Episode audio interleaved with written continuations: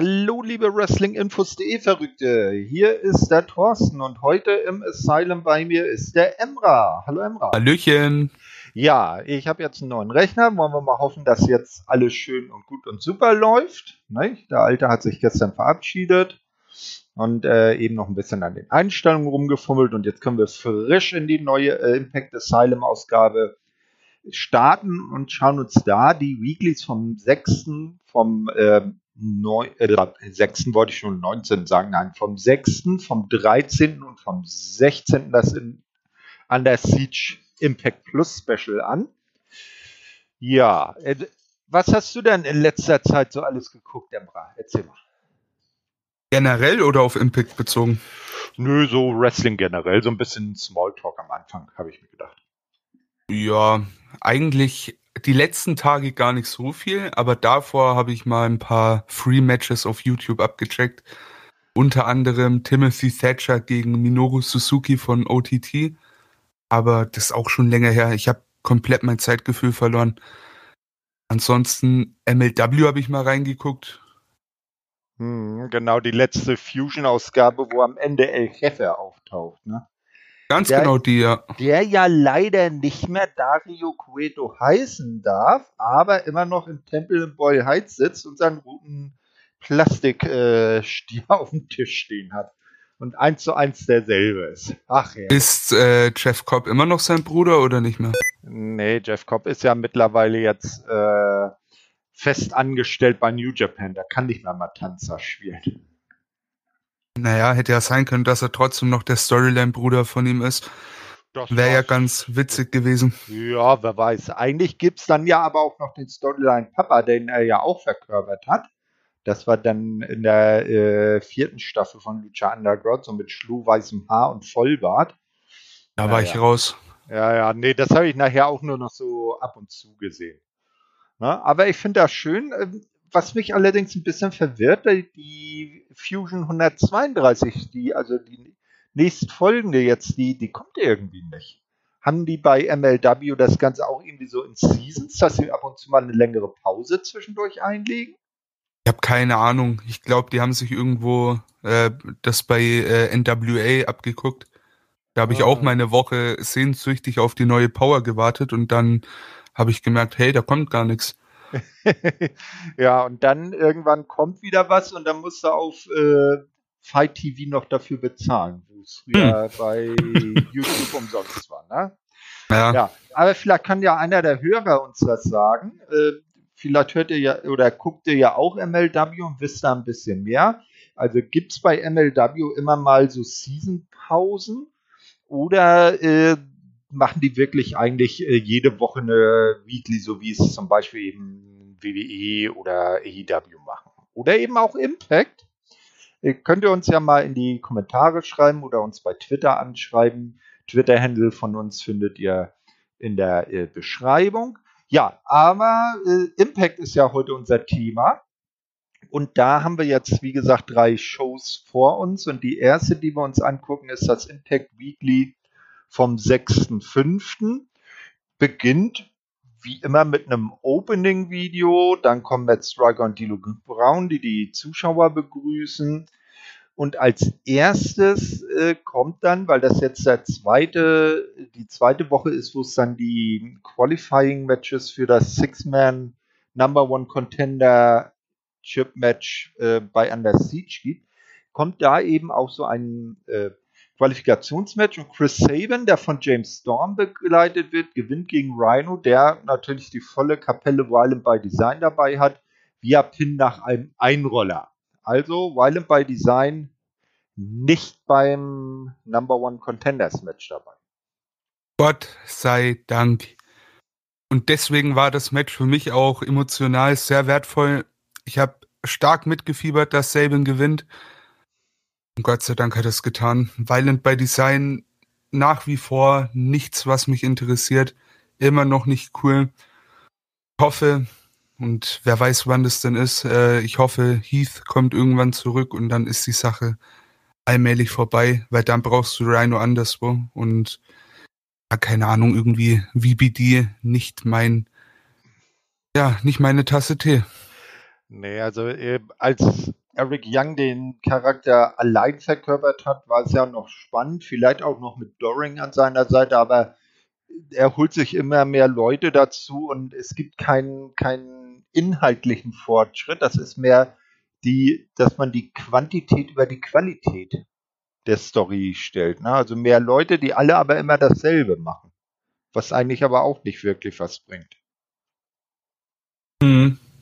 Ja, weil, weil, weil bei Design, die verlieren ja auch dann ziemlich oft ihre Matches. Wenn die wenigstens so dominant wären und alles in Grund und Boden prügeln würden und äh, Sieger einheimsen und vielleicht schon Tag Team Champions wären oder X-Division Champion oder so, dass sie die wirklich die Liga dominieren, dann wäre das ja auch von, von, von äh, hätte man da auch ein bisschen Substanz drin, aber so sind sie nur, wir hauen alles zu Klump, weil wir sind Violent by Design und die Zukunft gehört uns.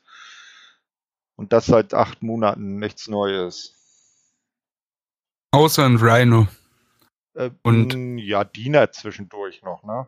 Ja. Aber ich, ich meine, selbst mit mehr Leuten haben sie ja von, von, von, von ihrer Agenda her nichts Neues Eben. dazu gemacht. Ne? Ja. Immer noch dasselbe. Entwicklung gibt's keine, jeder wird irgendwie gleich behandelt, außer Doring, weil von dem hat er scheinbar Angst und ist das ja ist die Story. Doring ist ja auch zwei Kopfe größer als Eric Young. Ja, Größe ist nicht alles, wurde mir mal gesagt. Da, okay. Ja, aber der Mann hat auch schon sowas auf dem Kasten. Ich glaube, da war ein oder zweimal Triple Crown Champion bei All Japan. Na, das muss man aber auch erstmal schaffen. Ja, also wie gesagt, äh, Chris Saban äh, war diesmal ein zu großer äh, Brocken im Weg von Violent by Design und Rhino ist an ihm gescheitert. Nach dem Match kam dann ein Backstage-Interview von Brian Myers. Äh, er beklagt sich bei Gia Miller darüber, dass letzte Woche, äh, dass er letzte Woche ein Under Siege Qualifying Match bestreiten musste, obwohl er sich die Teilnahme am Six-Way um den Impact World Title Number One Contendership doch bereits bei Rebellion mit einem Sieg über Matt Cardona verdient hatte. Nochmal zur Erinnerung, genau gegen den hat er dann auch das Rematch eben als Qualifying Match für Under Siege verloren. Ähm, The Decay kommen hinzu und Rosemary will ihm die Zukunft mit Tarotkarten legen. Myers will davon nichts wissen, woraufhin er von Black Taurus mit einem Pounce niedergestreckt wird. Wie gefällt dir Black Taurus? Finde ich cool. Finde ich cool und da komme ich auch bei Under Siege nochmal drauf zurück. Aber in dem Moment dachte ich mir, okay, äh, Myers gegen, gegen Taurus oder Myers gegen Decay in irgendeiner Form, ah, ich weiß nicht. Aber ich kann es mal vorwegnehmen, am Ende war ich doch positiv überrascht. Hm, ja, also Black Taurus finde ich auch ziemlich interessant, kommt ja aus Mexiko und so als schweigsamer Stier, also er hat echt wirklich den Stierkopf auf, äh, was vielleicht in der heutigen Zeit ein bisschen gewöhnungsbedürftig ist, ist ja nochmal was anderes als so eine Lucha Libre Maske, aber äh, er passt irgendwie zu Crazy Steve und zu Rosemary. Ne? So. Ja, danach sehen wir dann äh, Candy Omega, die Good Brothers und Don Callis. Die sind stolz darauf, dass sie letzte Woche Sammy Callihan, Eddie Edwards und Finjuice abgefertigt haben. Nun müssen sie sich aber auf äh, Under Siege konzentrieren. Omega verspricht den Good Brothers, dass er sie trainieren wird. Also, ja, dann ist der Sieg ja schon programmiert, wenn man vom äh, besten Wrestler der Welt trainiert wird, oder nicht? So ist es. So, ja, wir werden dann später feststellen, ob das Training auch Früchte getragen hat. So, ich will hier mal kurz eben WhatsApp ausmachen, sonst pinkt mir das immer dazwischen. So, äh, wo sind wir jetzt hier? Da ist er. Äh, warte kurz, Sekunde. Ich wollte kein zweites Fenster aufmachen. Da sind meine Aufzeichnungen.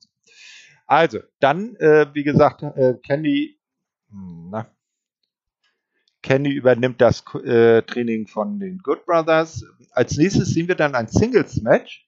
Die kürzlich zurückgekehrte Taylor Wilde gewinnt gegen Susan, die von Kimberly begleitet wird, via Pin nach einem German Suplex. Tennille Dashwood hatte sich unbemerkt äh, von Taylor Wilde oder hat unbemerkt von Taylor eingegriffen und Susan einen Neckbreaker verpasst, weil Tenier versucht ja jetzt, sich Liebkind bei Taylor zu machen und mit ihr ein Tag-Team zu bilden. Weil auf Gedeih Verderb, ich frage mich, warum will Tenier unbedingt ein Tag-Team haben? Kann Verstehe ich auch nicht. Alleine? Und vor allem, warum mit Taylor Wilde? Naja, ich meine, Taylor White hat schon was auf dem Kassen, aber Tennille hat, hat, äh, hat ja bereits jeden gefragt, der nicht bei drei auf den Bäumen ist. Sogar Alicia Edwards, die jetzt irgendwie zu den, den, den Casino-Hosts von Johnny Swinger dazu gestoßen ist. Na, jedenfalls das gleiche Dress da trägt. Also, ähm, ich weiß nicht. Also, irgendwie sollte sich Tennille da lieber auf ihre Solo-Karriere konzentrieren, finde ich. Ja, besser wäre es auf jeden Fall. Na, gleiches äh, sieht dann auch Taylor so, die dann nach dem Match doch klar macht, dass sie weiterhin auf Tennille Dashwoods Hilfe verzichten wird. Hm, wir werden sehen, wie sich das dann weiterentwickelt. Als nächstes sehen wir dann Gia Miller wieder beim Interview. Die hat diesmal Knockouts Champion Diana Perazzo zu Gast äh, und fragt sie äh, erneut, ob sie äh, Taylor Wilde ausweicht, na, weil die ja äh, seit ihrer Rückkehr recht dominant auftritt. Dies verneint Purazo natürlich. Rosemary, Crazy Steve und Black Taurus unterbrechen das Interview. Also irgendwie sind die Kay heute die Unterbrecher vom Dienst, habe ich so das Gefühl. Na, ja, Rose schon irgendwie. Ja, genau. Rosemary nennt Purazo einen Feigling, aber diese streicht heraus, äh, dass sie alle Knockouts im Roster geschlagen hat, was soweit beinahe auch stimmt und es niemanden mehr gibt, der sie herausfordern könnte, dann taucht plötzlich Havoc hinter ihr auf und Purazo kommt eine Idee. Sie denkt, dass Rosemary und Havoc gegeneinander antreten sollten und wer auch immer gewinnt, sollte sie um den Titel herausfordern. Havoc und Rosemary liefern sich darauf einen Stare-Down. Wow, cool. Ja, so baut Weiß nicht. ah, ey, das Ding ist, wir werden mit Rosemary überhaupt nicht warm.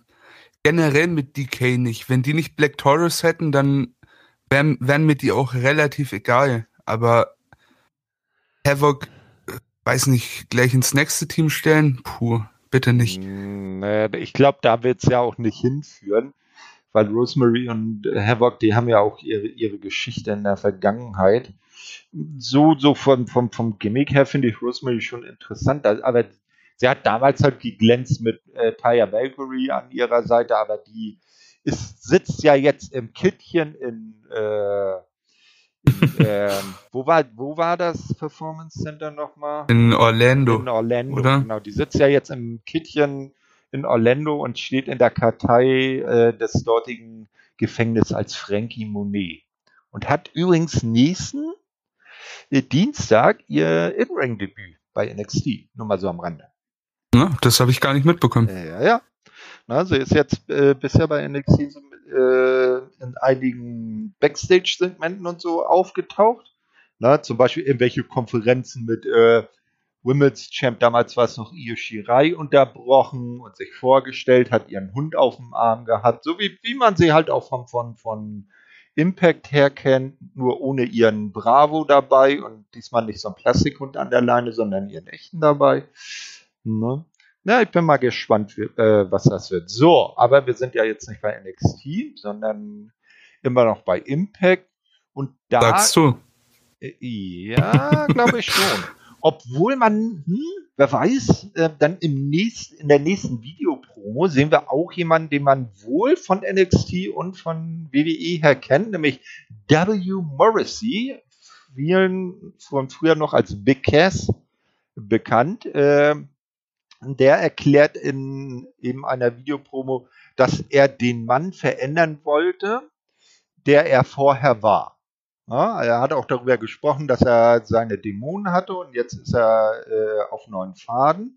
Er ist bereit dazu, es mit jedem aufzunehmen. Jeder in diesem Business hat ihn verraten und nun erschafft er sich neu. Er wird seinen Gegner zeigen, was Qualen sind. Als erstes äh, wird er diese Willie Mac bei Under Siege zu spüren bekommen lassen oder lassen bekommen oder so.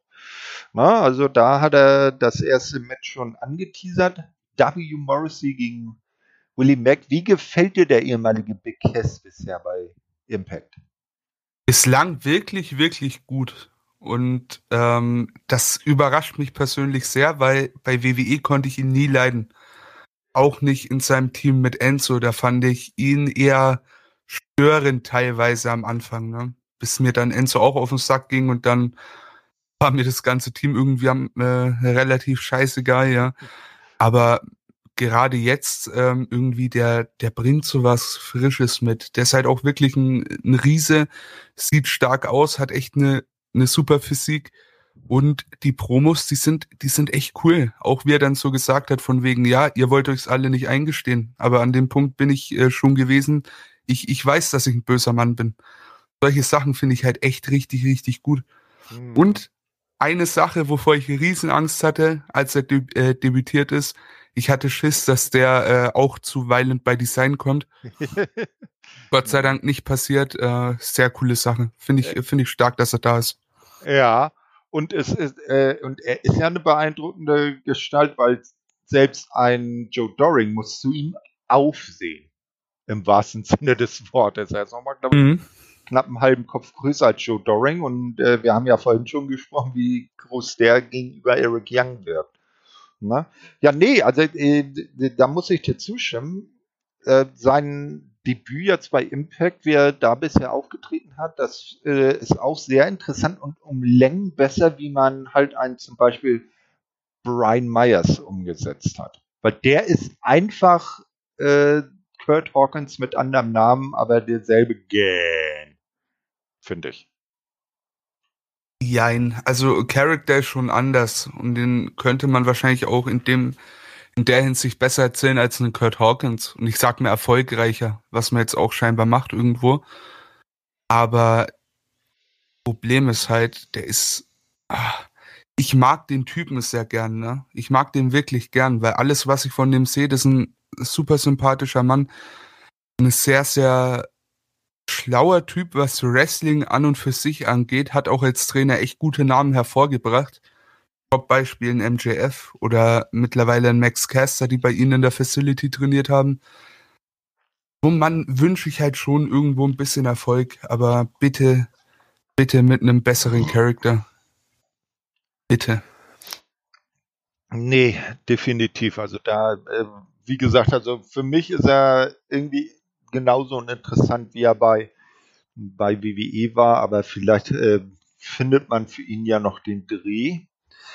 Äh, Wer auf jeden Fall mh, hm, sich durch eine Umstrukturierung seines Gimmicks äh, auf einen besseren Pfad begeben hat, ist äh, Trey Miguel. Der ist nämlich jetzt in einem weiteren Under Siege Qualifying Match gegen Ruid Raju im Ring, der natürlich von Shira begleitet wird und am Ende gewinnt Trey Miguel äh, via Submission im Hourglass. Also Trey Miguel, der hat ja so gar nichts mehr von dem Treehouse Trey Miguel, ne? von dem Rascals Trey Miguel. Das stimmt, also charakterlich hat er sich gut gemacht. Jetzt fehlt nur noch, dass er genau diese Entwicklung auch in Ring umsetzt. Und dann, ganz ehrlich, dann gibt's kein, kein Limit für den Mann. Also wirklich, äh, der ist jetzt schon super gut. Wenn er jetzt, ich sag mal, dieses Spot auf der Spot äh, mal weglässt, ein bisschen, sag mal, mehr wrestelt in dem Sinne, ganz ehrlich, World Champion Kaliber. Ganz klare Sache. Hm, ja, definitiv. Also er war ja schon letztes Jahr als Außenseiter mit in dem Five-Way um den Impact-Titel bei Slammiversary, als äh, Tessa Blanchard äh, den Titel abgenommen bekommen hatte und aus der Company geworfen wurde. Äh, da hat er schon ein bisschen scheinen können. Und jetzt nach dem äh, Bruch der Rascals kam er ja als einziger wieder zurück zu Impact. Die anderen beiden sind ja jetzt als Tag Team Champions im Moment bei NXT unterwegs. Ne, machen da auch eine sehr gute Figur. Und äh, Trey, ja, so als Einzelwrestler mit etwas ernsterem Gimmick, da gefällt er mir richtig gut nach dem Match, ähm, weil äh, hatten wir ja gesagt, äh, hat er gegen Ruhid Raju und äh, begleitet von Shira gewonnen. Und selbiger Ruhid Raju wird dann nach dem Match, oder die beiden Inder werden dann nach dem Match äh, von Jake Something attackiert. Da muss man dann auch mal schauen, was daraus wird. Ähm, Hast du da irgendwas Besonderes noch anzumerken zu dieser Attacke? Nee, tatsächlich nicht. Nicht wirklich, okay. Ja, dann kommen wir äh, zur äh, illegalen Spielhölle bei Impact im Swingers Palace. Na, der Rubel muss rollen. Entschuldigung. Tut mir leid. Gerade eben einen Schluck getrunken. Ähm, also wie gesagt, ein Swingers Palace. Ähm, da amüsiert man sich wieder einmal prächtig. Nicht? Ähm, es ist jetzt äh, auch endlich mal was anderes am Start, nicht andauernd Blackjack. Jetzt wird mal äh, Roulette gespielt. Jeder platziert Wetten darauf, wer, äh, wer der nächste Mann sein wird, der Kenny Omega um den Impact World Title herausfordert. Chris Bay versucht dabei, Misstrauen zwischen James Storm und Chris Sabin zu streuen. Dies klappt auch und Storm fordert Sabin auf, sich heute aus seinem Match gegen Moose herauszuhalten. Er will beweisen, dass er keine Hilfe braucht. Wie gefallen dir so diese ähm, Swingers Palace? Also an sich von der Comedy und von, von diesem Story-Element finde ich die cool.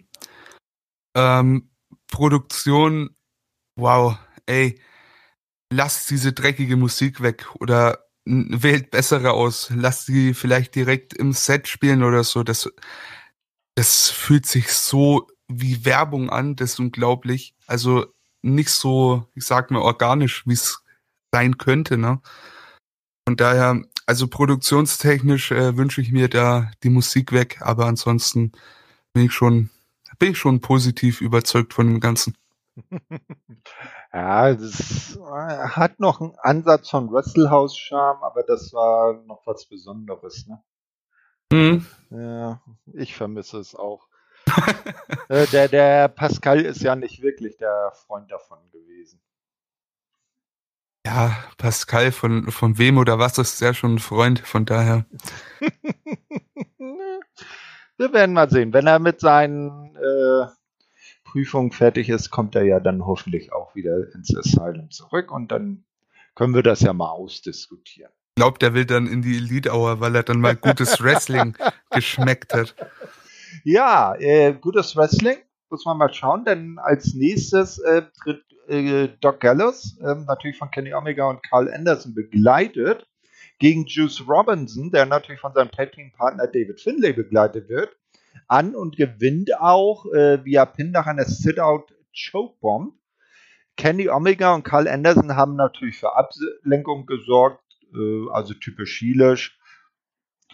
Und der Duke, äh, gute Doc hat gewonnen. Ja, Gallows bekommt hier die Siege. Anderson nicht. Finde ich, ich meine, klar, ne, lässt sich leichter erzählen, dass der Big Man gewinnt und der kleinere Dude nicht, aber ich finde es immer schade. Ich finde es immer schade, wenn Anderson verliert. Irgendwie ist der so aktuell der Schwächste in der Elite, ne? Aber da kommen wir später auch nochmal drauf zurück. Äh, grundlegendes Match fand ich in Ordnung. Äh, nichts über Besonderes. Pinjuice finde ich erstaunlich passend bei Impact. Also ursprünglich habe ich das echt nicht erwartet, als sie das erste Mal angekündigt wurden, dass sie mir echt so gut gefallen. Und mittlerweile, ich bin froh, dass sie da sind, froh, dass sie Champions sind. David Finlay sehe ich so unglaublich gern seit äh, seinem äh, New Japan Cup Match gegen Osprey. Also wirklich ähm, bin ich auch froh, dass die jetzt gerade, wo in Japan wieder alles dicht macht, scheinbar äh, hier bei Impact die Chance haben zu glänzen. Hm, ja, also, äh, dann bietet sich das ja an, dass sie gerade hier in Amerika sind, dann, dass sie einfach ein bisschen länger dann bei Impact bleiben. Äh, und man, man sieht auch, wie wandlungsfähig die beiden dann sind, äh, weil bei New Japan müssen ja andere den Charakter anders darstellen als bei Impact weil bei New Japan ist das ja alles mehr so kompetitiv und nicht so mit Storylines gespickt. Ne? Mhm. Vor allem äh, bei einem, also bei einem Bruce Robinson hatte ich da nie äh, Gedanken dabei, ne, weil ich meine, der kommt ja eher aus dieser, ich sag mal, Entertainer-Schiene, so Richtung WWE. Ich weiß nicht, wir, ob er vorher wir, schon unterwegs war. Wir, wir erinnern uns noch an CJ Parker, der Mann, der der Ökomensch, der immer mit Schildern im Ring umhergelaufen ist bei NXT. Ja, ja. Genau, aber auf der anderen Seite hast du halt wirklich einen David Finlay, der, sag ich mal, in Japan groß geworden ist, lange, wenn dann überhaupt nur bei Ring of Honor gewirkt hat, was eigentlich vom, ich sag mal, vom Stil her nicht so nah an Impact dran ist, meiner Meinung nach. Auch äh, von wie, wie works du die Crowd ist, da ist Ring of Honor eher noch mehr nischiger als Impact.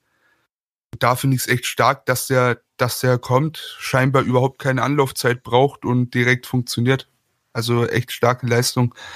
Merkt man immer mehr, dass er das Talent von seinem Vater hat. Also wirklich großartiger Typ. Hm, definitiv. Ja, nach dem Match werden äh, Juice Robinson und David Finlay dann natürlich noch von den drei Heels attackiert und Eddie Edwards macht den Save. Ähm, die Heels können ihre Überzahl aber wieder einmal ausnutzen und machen sich äh, dann rechtzeitig vom Acker und der Schaden ist angerichtet. Ja, und das Ganze äh, deutet dann ja auf ein Six-Man-Tag-Team-Match bei Under Siege. Ja, fand ich auch erst auf dem Papier nicht ganz so nice, bin ich mal wieder ehrlich, ne, aber kann man machen. Ich meine, wie willst du Kenny sonst einsetzen? Und wenn du den zur Verfügung hast, dann musst du den einsetzen. Also haust ein Six-Man-Tag auf die Card. War das erste schon ganz gut, in dem er verwickelt war. Und daher da auch kein Problem grundlegend. Nö, also er, er bringt ja auch da seine Leistung immer angepasst auf die Storyline. Und dann äh, wollen wir mal schauen, wie das Match dann ähm, verlaufen ist. Als nächstes sehen wir dann Scott Amour, der Diana Perazzo mitteilt, dass Havoc und Rosemary gegeneinander antreten werden. Also der Vorschlag, den Diana gemacht hat, auch angenommen wird. Die Siegerin wird dann Perazzo bei Under Siege um deren Titel herausfordern. Also alles genauso wie Diana das in dem äh, Segment zuvor vorgeschlagen hat. Ne? Also da kann man nichts gegen sagen, oder? Nö, überhaupt nicht. So, und dann war es mal wieder soweit. Äh, Highlight, Highlight. Highlight, Highlight, oh ja. Äh, und zwar El Phantasmo, der neueste New Japan äh, Ausleiher, sage ich jetzt mal, oder, oder New Japan Guy bei Impact, gewinnt gegen VSK via Pin nach dem Sun Death Superkick. Äh, meine Frage, wie findest du VSK? Hm, ich muss sagen, das Match ist jetzt schon ein bisschen länger her, dass ich das gesehen habe, aber also ich fand es äh, recht gut. Also äh, schlechten Eindruck hat er nicht gemacht, ne? Nö, nicht, nicht wirklich. Also wenn man da ein bisschen äh, ein gutes Gimmick für ihn findet und eine gute Story erzählt, dann kann der schon eine ordentliche hab, Verstärkung werden. Ich habe ja meine Hausaufgaben gemacht, ne? Na, dann erzähl. Meine Hausaufgaben sind Wrestling inhalieren, wo es nur geht. Und VSK, äh, VSK ist auch äh, aus dieser Brian Myers MJF äh, hier Ecke. Mhm. Hat auch äh, viel mit denen zu tun. Auch ein sehr talentierter Mann. Also da habe ich mir einiges von angeguckt. Und dann habe ich mich auch auf dieses Match äh, sehr gefreut. Vor allem Phantasmo. Ich feiere den Typen unnormal. Gibt natürlich einige New Japan-Fans, die den nicht so abfeiern, weil er halt wirklich anders ist. Vor allem für, für die meisten Gaijins hat er wirklich eine sehr, sehr grobe Eigenart, die man äh, leiden muss. Aber eigentlich soll's, soll man es gar nicht leiden. Der ist einfach ein super Heel, super Wrestler und passt auch, wie bei Finju schon erwähnt, äh, auch ein Fall von New Japan Guy, der sehr gut zu Impact passt. Sollten wir, sollte man ja dann später auch nochmal sehen. Also echt cool. Und scheinbar sind das auch nicht die letzten äh, New Japan Leute, die zu Impact kommen. Habe ich gelesen heute. Aber gut. Aha, er, erhelle uns. Also Tommy Dreamer hat erwähnt, dass äh, scheinbar mehrere Leute von New Japan noch zu Impact kommen werden, hat aber keine Namen genannt. Groß spekuliert wird tatsächlich Sanada als Rückkehrer, ne? war ja schon mal da, war ja schon mal mhm. X-Division Champion. Aber ich weiß nicht, mit Sanada hätte ich jetzt nicht gerechnet. Ich hätte mir irgendeinen irgendeinen von Strong ausgesucht. Ja, eventuell. Also das wäre auch eher so meine Spekulation gewesen, dass man dann sagt, so ein, zum Beispiel jetzt äh, diese Woche bei, bei Dynamite aufgetreten, zum Beispiel ein Renner Rida, der ist ja bei Strong äh, mit unterwegs und hat jetzt diese Woche bei Dynamite ähm, Yuji Nagata zu seinem Titelmatch gegen John Moxley begleitet. Der wäre ja zum Beispiel jemand, den man darüber schicken könnte. Aber wenn es tatsächlich wirklich New Japan Leute aus Japan selber sind, muss man mal schauen. Also da gibt es natürlich mannigfaltige Möglichkeiten. Und Ishimori vielleicht als Tag Team Partner von äh, Phantasmo. Äh, Ishimori, auch ehemaliger X-Division Champion, darf man auch, auch nicht vergessen. Ja. Ne? ja. Ja, oder auch viele andere. Wenn, wenn das da jetzt in Japan wieder ein bisschen wegen Corona zurückgefahren werden muss, das Schedule, ist das ja vielleicht eine gute Alternative für die Leute, ein bisschen im Saft zu bleiben. Vor allem für welche, die wirklich im Saft bleiben müssen, in gewisser Form, ne? Und da, es sind viele Japaner dabei. Also, sag mal so, Nokada, den kannst du jetzt eine Pause geben und gewissen anderen großen Namen, sag ich mal. Aber manche, die vielleicht einfach noch wachsen sollen und müssen, wäre halt echt gut, wenn die irgendwo noch in den Ring steigen können. Da hätte ich als Beispiel jetzt mal einen Master Wato, der echt noch einen guten Weg vor sich hat. Mhm. Warum den nicht einfach mal rüberschicken? Also ich bin gespannt, wer kommt. Und mhm. ähm, ich bin echt äh, guter Dinge, weil Impact gibt eben den Leuten die Zeit. Und man sieht's mit Finjuice und Phantasmo, die werden auch nicht irgendwie aller äh, hier Okada bei seiner Exkursion eingesetzt, sondern halt wirklich ganz, ganz gut, ne? Ja. Oder wer vielleicht äh, vom, vom, vom Kingdom äh, oder vom Empire äh, heißt das ja zum Beispiel ein Great Okan oder ein Hinare. Mhm. Na? Gut, ja, als nächstes sehen wir dann ein äh, Singles äh, Women's Match. Rachel Ellering, begleitet natürlich von Jordan Grace, also die beiden Tag Team Champions. Ähm, Rachel Ellering gewinnt dann gegen Kira Hogan, die natürlich von Tisha Steels begleitet wird, via Pin nach einem Black Hole Slam. Wie gefällt dir die Tochter von Paul Ellering, dem ehemaligen Manager der Legion of Doom? Sehr gut. Wirklich sehr, sehr gut. Ich denke mal, ja, nee, also Storyline-technisch gehe ich da jetzt noch nicht drauf ein. Da gibt's bestimmt äh, später noch, gibt's ganz sicher später noch einen guten Punkt dafür. Aber an sich ähm, gefällt mir das ganz gut. Auch Kira Hogan äh, gefällt mir auch in Ring immer besser.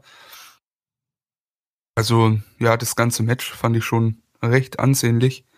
Nichts über über dramatisch äh, Besonderes, aber die beiden können ihr Handwerk, vor allem Rachel Ellering hat einen guten Mann, Freund, was auch immer er ist, äh, Chris Hero, ne? Und der Vater natürlich hat auch ein bisschen Ahnung, von daher.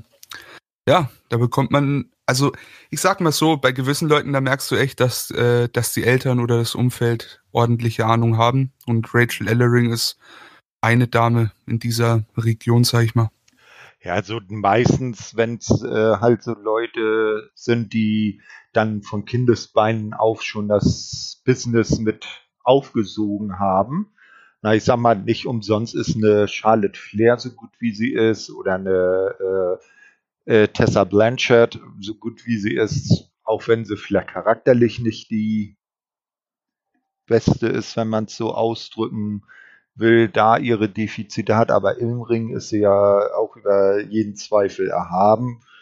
Naja, also das, das zeigt sich und bei den Herren, du hast ihn eben selber angesprochen, David Finlay als äh, Sohn von Fit Finlay, auch merkt man, dass die da vielleicht dann schon, weil sie es äh, von Kindesbeinen auf miterleben, vielleicht schon einen Wissensvorsprung dann haben und das Ganze besser verstehen. Auf jeden Fall, ja. Genau, so. Ähm, dann sehen wir Don Callis, der spricht Backstage mit Moose und versucht, äh, diesen davon zu überzeugen, heute nicht gegen James Storm anzutreten. Er könne sich verletzen. Also Don Callis ist natürlich über Moose äh, Wohlergehen äh, besorgt. Moose hat aber wenig Lust, sich das Gelaber anzuhören. Also typisch Moose. Ne? Und ähm, als Don Kellis, also Moose geht dann weg und als Don Kellis dann merkt, dass er nicht so ganz durchgedrungen ist, äh, sagt er, ich glaube, er hat irgendwie Mist gesagt oder so, ne? weil seine Aktion nicht zum Erfolg geführt hat. Ich sag mal so, Don Kellis sagt ja immer wieder, er will Moose eigentlich nur motivieren, sag ich mal. Ja. Letztendlich kann man sagen, hat er das wirklich geschafft, auch wenn es nicht sein Ziel war. Ne? genau. Ja, dann nochmal zurück zu den äh, Damen von ihm. Die äh, äh, sind jetzt Backstage ähm, und zwar Kira Home und Tasha Steels unterhalten sich miteinander. Dann kommen die Tag Team Champions, die Knockouts Tag Team Champions dazu. Beide Teams betreiben etwas Trash Talk, wie man es sich so denkt. Und Jordan Grace fordert Tasha Steels zu einem Match in der nächsten Woche heraus. Also genau das typische Booking, wie man es kennt. Äh, die eine Hälfte der beiden Teams tritt in der einen Woche gegeneinander an und in der nächsten Woche dann die äh, anderen beiden Partnerinnen gegeneinander. Und so kriegt man dann die Zeit bis zum großen Titelmatch bei Under Siege dann auch wieder rum. Ja, simpel, aber gut. Mhm, genau, so, dann kommen die Kommentatoren und kündigen äh, die Matches für nächste Woche an. Und zwar werden dort eben Rosemary gegen Havoc antreten. Das hatten wir ja schon gehört. Und die Siegerin daraus dann eben äh, Diana bei Under Siege um den Titel herausfordern. Es wird ein X-Division Scramble Match geben, dessen Sieger eine Chance auf den X-Division Championship Titel von Josh Alexander bekommt. Und Carl Anderson wird sich äh, äh, wird auf David Finlay treffen sowie Jordan Grace gegen Tasha Steels. Also im Bereich Tag Team genau dasselbe Booking. Diese Woche die eine Hälfte in Singles Matches gegeneinander, nächste Woche die andere und dann kommen die großen Titel-Rückmatches beim in Anführungsstrichen Pay-Per-View oder beim äh, Impact Plus Special. Also da kann man auch die Card dann gut mitfüllen. Ja, als nächstes sehen wir dann das äh, letzte Under Siege Qualifying Match. Moose und James Storm und am Ende gewinnt Moose via Pin nach dem Lights Out und ist damit der äh, abschließende sechste Mann im großen äh, Six-Man bei Under Siege. Nach dem Match geht er aber weiter auf James Storms verletztes Bein los. Chris Sabin macht den Save, wo mit die Show dann zu Ende geht. Sehr cool. Also Moose gegen Storm, das war, war so ein Match am Anfang da, da habe ich mich sehr drauf gefreut. Auch hier muss man sagen, war jetzt nicht das Übermatch, um Gottes Willen, ne? aber hat sehr viel Spaß gemacht und Moose einfach den zu sehen, das ist einfach der größte Star in der Company, wenn man jetzt mal Omega als äh, Champion rausnimmt. Also da macht man nichts verkehrt, wenn man den in den Main Event stellt und Matches gewinnen lässt, weil mein der, Gott. Der hat, der hat das richtige Appeal dafür, ne? Auf jeden Fall. Ja. Ja, also wie fandest du die Weekly? So als Ganzes? Sehr solide. Also es waren jetzt keine Ausreißer nach unten dabei, aber auch nicht ähm, so das Über-Wrestling oder die Übersegmente, sag ich mal. Und daher hat sich ganz gut weggeguckt und ja, Empfehlung für jeden Impact-Fan auf jeden Fall. Anschauen, da ist nichts Schlechtes dabei. So, so ordentliche wöchentliche Hausmannskost, ne? Ja, genau. Nichts Besonderes, aber man isst es gerne. Äh, so sieht's das, aus. Hast du das eigentlich mitbekommen, dass durch diese Zusammenarbeit mit AEW jetzt äh, Impact jetzt, äh, mittlerweile seine Ratings oder seine Zuschauerzahlen fast verdoppelt hat? Okay, die waren ohnehin nicht die allermeisten, aber ich meine, das finde ich schon mal interessant, weil es sind wohl einige AEW-Fans, die mal reingeschaut haben, dann auch bei Impact hängen geblieben, ne? Also ich denke, es liegt natürlich dran, weil gewisse AEW-Leute da sind. Und ich zähle jetzt einfach mal die Good Brothers mit, die ja doch äh, eigentlich weekly gefeatured werden bei Dynamite. Da, also ich finde, es wird erst interessant, wenn die eben nicht mehr da sind, wenn Kenny äh, die Titel los ist und dann nicht mehr bei Impact auftreten wird. Dann bin ich gespannt, wie viele wirklich hängen bleiben. Aber für den Moment auf jeden Fall klar ein Erfolg und wir haben ja schon mal drüber gesprochen. Hm. Ich meine, äh, klar, komisch, ne? Einem Star aus der anderen, anderen Company, sag ich mal, den, den World Title zu geben, aber man sieht einfach mal, was das für ein wirtschaftlicher Erfolg das für Impact dann sein kann. Und Omega ist halt einfach, so dumm es klingt, größer als die Company in dem Fall und hilft da natürlich auch zu besseren Ratings. Und wenn es dann so äh, signifikant mehr ist, dann umso besser. Ganz genau. Ja, dann kümmern wir uns jetzt um die Weekly von dieser Woche. Beginnt genauso wie immer. Äh, Rückblickvideo auf die Vorwoche, Begrüßung durch die Kommentatoren. Und das erste Match ist dann gleich das äh, Knockouts Title Number One Contendership Match. Und Havoc gewinnt hier gegen Rosemary, die natürlich von ihren Decay-Jungs begleitet wird, via Pin nach einem Tombstone Pile Driver. Also heißt es bei Under Siege Diana Purrazzo gegen Havoc coole Sache. Also auch mein, mein Favorit gewesen in dem Sinne. Ähm, ich habe lieber Havoc gegen Purazo, also das meine ich damit lieber Havoc als Rosemary. Von daher ähm, bin ich da schon ganz positiv gestimmt gewesen zum Anfang. Mhm.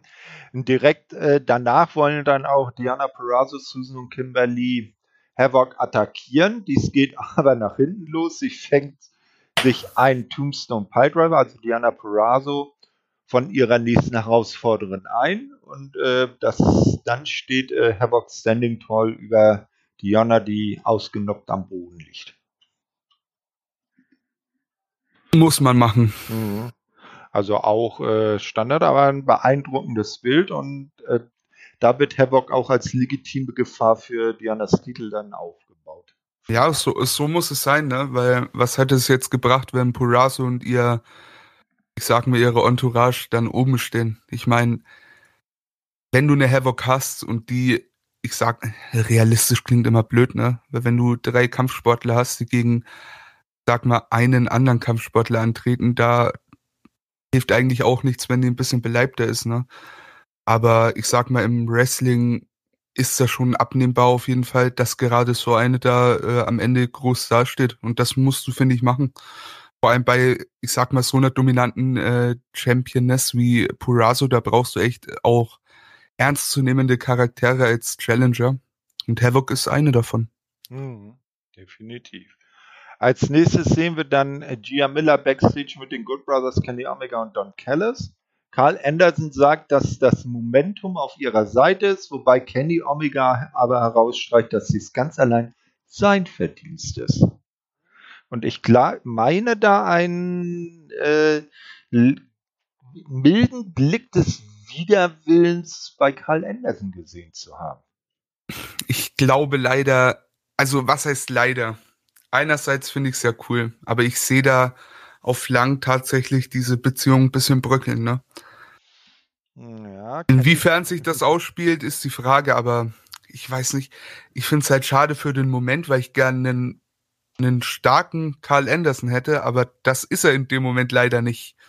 Deswegen, in, insoweit finde ich scheiße, aber äh, gespannt auf was kommt, bin ich auf jeden Fall und freue mich auch, wenn es dann eventuell mit Carl Anderson bergauf geht, weil er vielleicht mal ein Challenger auf die Titel wird. Who knows? das war auch eben so mein Gedanke. Wie wäre es denn, wenn Karl da immer unzufriedener wird und am Ende ist es ist er der Impact Guy, der den Titel zurück nach Hause. Pass mal auf. Jetzt kommt wieder der Fantasy Booker in mir hoch, okay? Na los, schieß los. Unterhaltung. Du bist ja auch äh, sehr, also du, du weißt, was bei New Japan eine, so abgeht. Genau, ja. Hm? Oder abging, sag ich mal. Wer waren denn so die, ich sag mal, großen Widersacher der Elite bei New Japan? Mm, Okada. Also da, darauf, darauf will ich nicht hinaus. Ähm, Stichwort äh, Bullet Club Civil War. Äh, die, ah, ja, die Tongolesen. Ne? Ganz die genau, der Firing Squad, ja. Ja, genau, ne? Also Haku, respektive Meng mit seinen Söhnen und äh, ja, wer da dann noch so mit äh, angehangen war, da sind ja, glaube ich, dann Chase Owens und äh, Ishimori nachher zu denen noch rüber geturnt und natürlich auch. Yujiro auch. Ja, Yuji, ja, ja, genau, meine ich ja, Chase Owens und Yujiro. Nein. Ja, ja. Mhm. Und? Da mein Gedanke dabei. Ja. Es sollen ja Leute von New Japan kommen. Warum nicht Tamatonga und Tangalore? Mhm. Ja. Und das sind ja bekanntlich, also zumindest von Tamatonga weiß man das, ähm, Tangalore, keine Ahnung inwiefern der zu Carl Anderson steht. Das sind ja Freunde, die kennen sich ja schon lang genug. Waren ja so der, der OG Bullet Club mehr oder weniger. Warum nicht einfach dahingehend sagen, hey, die äh, Tonkens haben eh äh, einen richtigen Hass auf Kenny und Co. Die stehen gegen Kenny. Äh, Carl Anderson turned, ist bekannt, dass der ja wieder für New Japan worken möchte. Dahingehend könnte man auch gewisse Sachen erzählen, beziehungsweise wieder den, äh, die Verbindung schaffen. Und du hast äh, Anderson, ich sag mal im anderen Team, wie es dann mit Gallows ausschaut, ich habe keine Ahnung. Ich wäre auch nicht traurig, wenn das irgendwie, sag ich mal, temporär splitten würde, weil aktuell bin ich echt an dem Punkt, ich will einfach nur einen Carl Anderson Push sehen. wirklich, weil ganz ehrlich, wie lange wartet man da schon drauf? So, seit er eigentlich bei New Japan im Tag Team ist, war es vorbei. Und wie lange ist das her? Fast neun Jahre gefühlt, ne? Also äh, mhm. ganz, ganz grob gefühlt, ne? So, wann war das? 2016 ist er zur WWE. Auch schon eine heftige Zeit, wenn man sich das mal überlegt. Ja, das stimmt wohl. Ähm, und wo du sagst, äh, Tamatonga, ähm, wir erinnern uns ja, als das bei AEW mit der Verbindung Kenny, Don Kellis und den Good Brothers so langsam losging, da haben ja Kenny und Tama sich auch äh, via Twitter so ein paar äh, Tweets um die Ohren gehauen. Also irgendwo hat er schon mal was in diese Richtung äh, äh, rausgehauen, der Tamatonga also wenn das so wäre, dass der entweder in Jacksonville oder in Nashville dann auftaucht, äh, wäre ich nicht traurig drum. Und vor allem Kent hattest du ja auch schon da. Phantasmo vom Bullet mhm. Club ist auch gerade in der USA. Und bei Impact, du hättest gewisse Leute halt einfach schon, schon da, die müsstest du gar nicht erst einfliegen. Und naja, wo, wobei man aber sagen muss, äh, Phantasmo ist ja Kanadier, also der lebt ja auch normalerweise auf dem Kontinent und Kenta, der lebt ja auch in den USA. Ja? Und Tamatonga hat meines Wissens nach auch in, äh, in Kalifornien ein kleines Häuschen. Von ja, daher. Das mag gut sein. Sein Bruder ist ja auch in den USA geboren. Er selber ja tatsächlich auf Tonga. Nicht? Äh, und äh, das letzte Mal hat man sie ja auch äh, dann, glaube ich, bei Strong gesehen. also sind ja, glaube ich, auch irgendwo in den USA gerade unterwegs. Das weiß ich gar nicht, wann, äh, in, also ich weiß nur, Schon dass sie in der USA ja. waren, ne, mit den Titelverteidigungen mhm. und dem Ladder-Match mhm. gegen Taichi und so. Aber ansonsten, ja, ich wäre, also ich würde mich freuen. Ich mag Tamatonga gern. Bei New Japan wird er mir langsam ein bisschen langweilig äh, mit den Gorillas, ne, aber in der USA und gerade bei Impact, gerade so ein Charakter wie Tamatonga, so ein Worker, finde ich, kann ganz gut in so ein westliches Produkt passen. Ne? Mhm. Wobei man aber auch sagen muss, dass man sich, wenn man ihn jetzt längere Zeit nicht mehr gesehen hat, dann doch ganz schön umgewöhnen muss, äh, weil er trägt jetzt nicht mehr Bart und lange Haare, sondern schön kurz geschnitten und äh, bartlos im Gesicht. Das muss man aber erstmal so sacken lassen, sacken, dran gewöhnen. Genau. So, aber das ist ja noch zu, äh, eventuelle Zukunftsmusik. Was keine Zukunftsmusik ist, ist El Phantasmo. Der ist ja schon bei Impact angekommen und äh, tritt dann im nächsten Match, nämlich dem äh, Number One Contendership X Division Scramble Match an und gewinnt dieses dann auch gegen Petey Williams, AC Romero, der von äh, Larry D begleitet wird, Ace Austin, der von Madman Fulton begleitet wird, TJP, Ruhid Raju und äh, der natürlich von Shira begleitet wird, via Pin an P.T. Williams nach dem äh, CR2. Großartig. Also das Match äh, war sehr, sehr unterhaltsam. Und vor allem Phantasmo. Also der hat das, äh, ich will nicht sagen, das Match getragen, aber der war ein sehr großer Faktor dafür, dass mir das Match gut gefallen hat. Und am Ende auch der richtige Sieger. Äh, alle anderen, ja, sind ja dann in der Tag Team Division gelandet von jetzt auf gleich. Hm. Wobei ich finde das immer schön, wenn dann P.T. Williams mit der alten Team Canada Musik reinkommt. Einfach der kanadischen Hymne auf der E-Gitarre gespielt. Herrlich. P.T. Williams ist auch so ein, ja. so ein super guter Worker und mhm. da freue ich mich immer wieder, den zu sehen. Also wirklich äh, großartige Sache. Und lieber diesen P.T. Williams als diesen äh, Scott Steiner oder irgendein ja, Steiner. Ja, den Little Papa Pump. Ja, ey, nee. nee, das, das, äh, das soll ja dann später nochmal Thema werden, aber da kommen wir dann drauf. Na, ich bin äh, beim ähm, Schauen der Asylum Years bin ich ja jetzt äh, so Ende erste Hälfte 2003 und gegen Ende 2003 da kommt dann ja auch Team Canada und dann Petey Williams und dann hält ja auch der Canadian Destroyer Einzug ins in die Welt des Wrestlings, weil ich glaube, P.T. Williams ist ja der, der ihn bekannt gemacht hat, ob er ihn selber jetzt auch erfunden hat, das weiß ich nicht, aber er war der, der ihn auch das erste Mal auf großer Bühne in Nordamerika gezeigt hat, zumindest. Und er hat ihn ins Spiel gebracht, Bad Bunny hat ihn zum Mainstream gemacht. ja. Na, wir werden sehen. So, äh, als nächstes sehen wir dann Susan und Kimberly, die das Büro von Scott Damour stürmen und Susan dann ähm, ein äh, Match gegen Tennille Dashwood und Taylor Wilde bei Under Siege fordern. Und irgendwie muss äh, der gute Scott da Susan erstmal in die richtige Richtung äh, droppen, weil die, die gute weiß im ersten Moment nicht wirklich, was sie will, oder? ja, die hat sie am Ende gesagt. Sie toleriert die Entscheidung. ja. So, Under Siege toleriert sie. Impact am Mittwoch, äh, am Mittwoch sage ich am Donnerstag eher nicht. Ja, ja, hm. genau, weil, weil zuerst hatte Scott ja vorgeschlagen, dass man es bei der nächsten Weekly macht und er sagt, nee, nee, nee, nee, nee. Am liebsten wäre sie wahrscheinlich noch am selben Abend, also bei der Weekly, die wir gerade besprechen, angetreten, aber man kann natürlich so einen festgelegten Showablauf nicht äh, ohne weiteres umwerfen und deshalb die goldene salomonische Entscheidung bei Under Siege.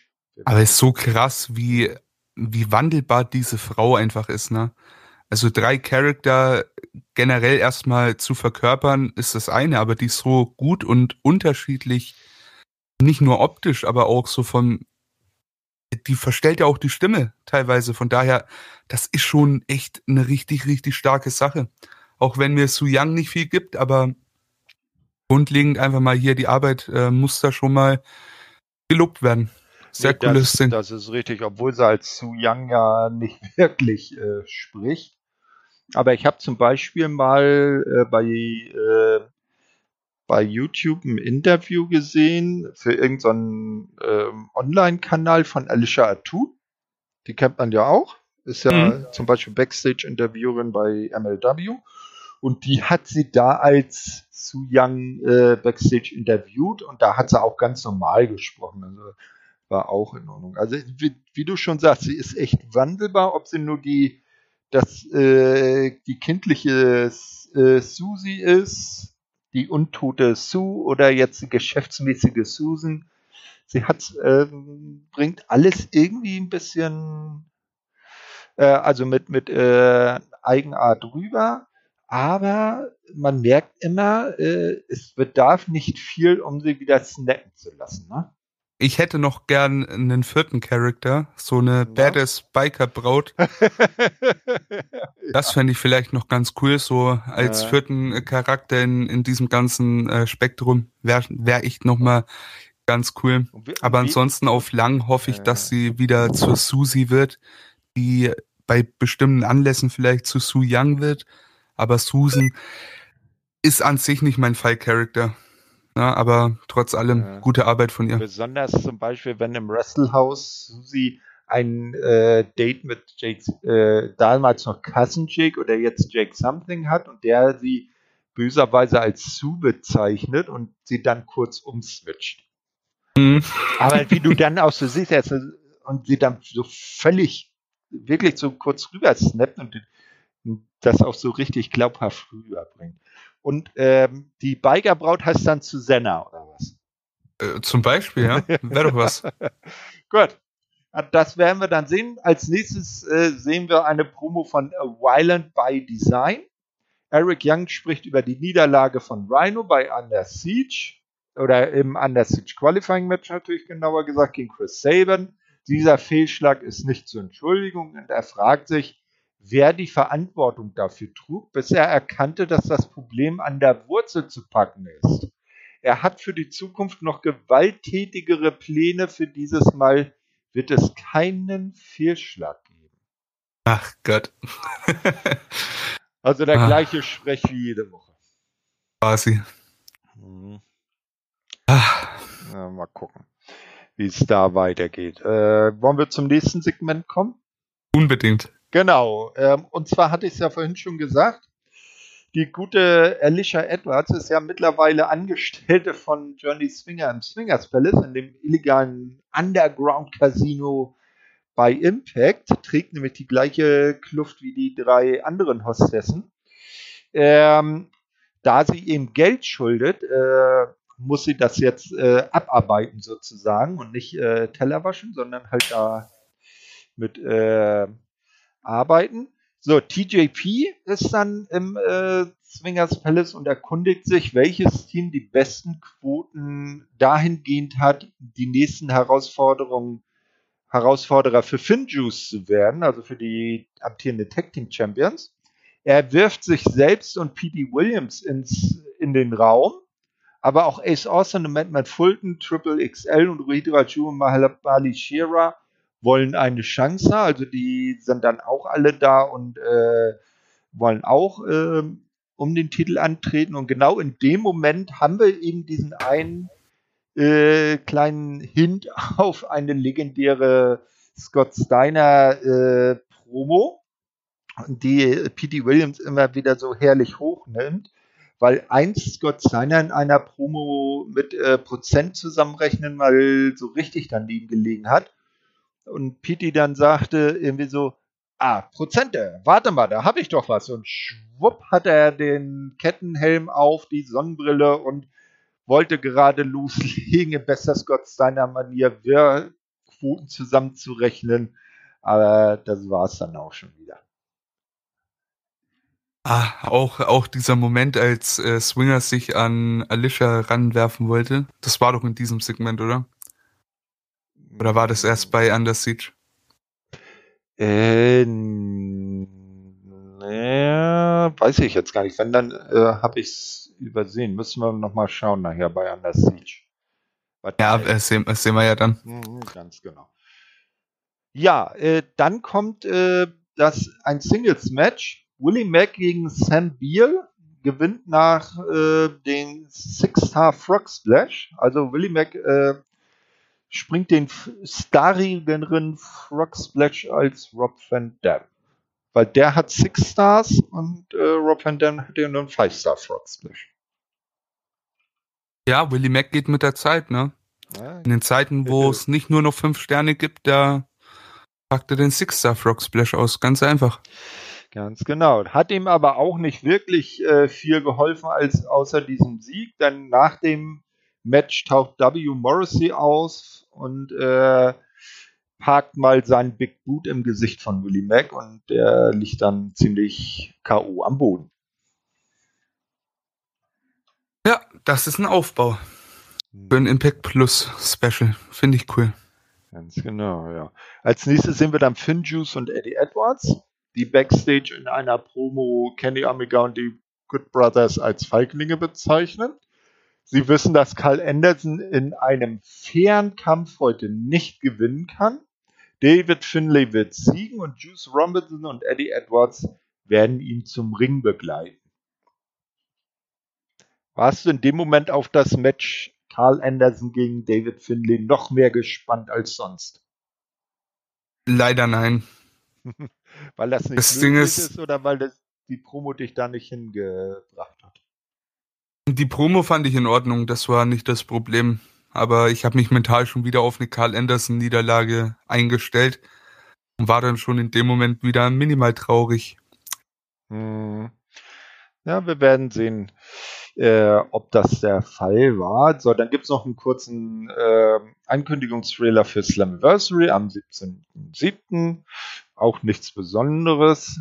Danach sehen wir dann äh, Tennille Dashwood, die eine neue Ausgabe von All About Me äh, präsentiert, einem äh, doch recht innovativen äh, Interview-Segment äh, oder einer äh, Talkshow sozusagen, wo sie nämlich der Gast ist, der die Gastgeber einlädt, die in der Sendung sie als Gast interviewen dürfen, weil es geht natürlich All About Me nur um Tennille Dashwood. so, an die, äh, und in dieser Ausgabe ist das dann ähm, Taylor Wilde, weil man ja bei Anders Siege halt im Tech-Team äh, zusammen antritt. Ähm, während Tindil da schon recht, recht begeistert ist und große zukünftige Pläne für die beiden schmiedet, äh, sieht Wild das eher als Zweckgemeinschaft. Sie wird sich mit Dashwood zusammentun und mit Susan und Keith äh, Oh, da hat er ist im Bericht aber der falsche Name. Nein, mhm. Susan ist nicht mit Keith Lee, ist, er ist immer noch, ist immer noch mit Kimberly angetreten. ja.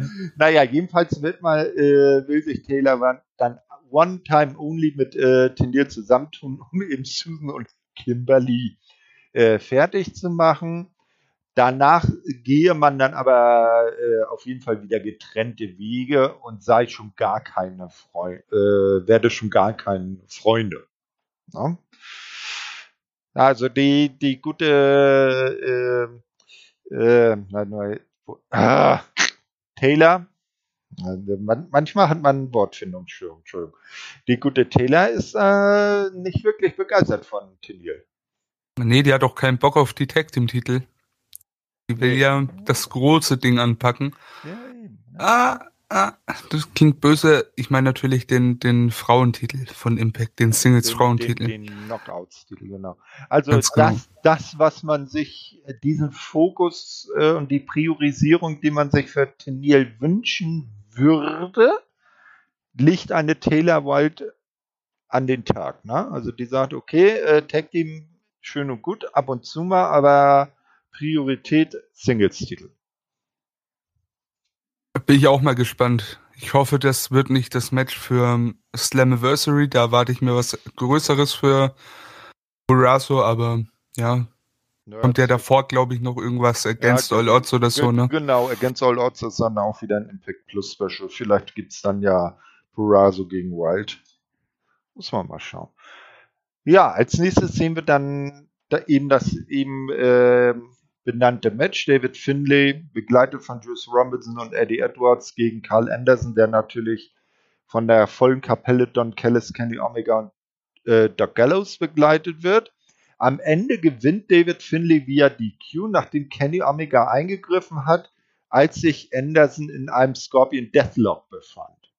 Ja? Also, Carl Anderson hat zwar verloren, aber er hat weder aufgegeben, noch wurde er gepinnt sondern Kenny, der Egomane, hat äh, mal wieder alles auf sich bezogen.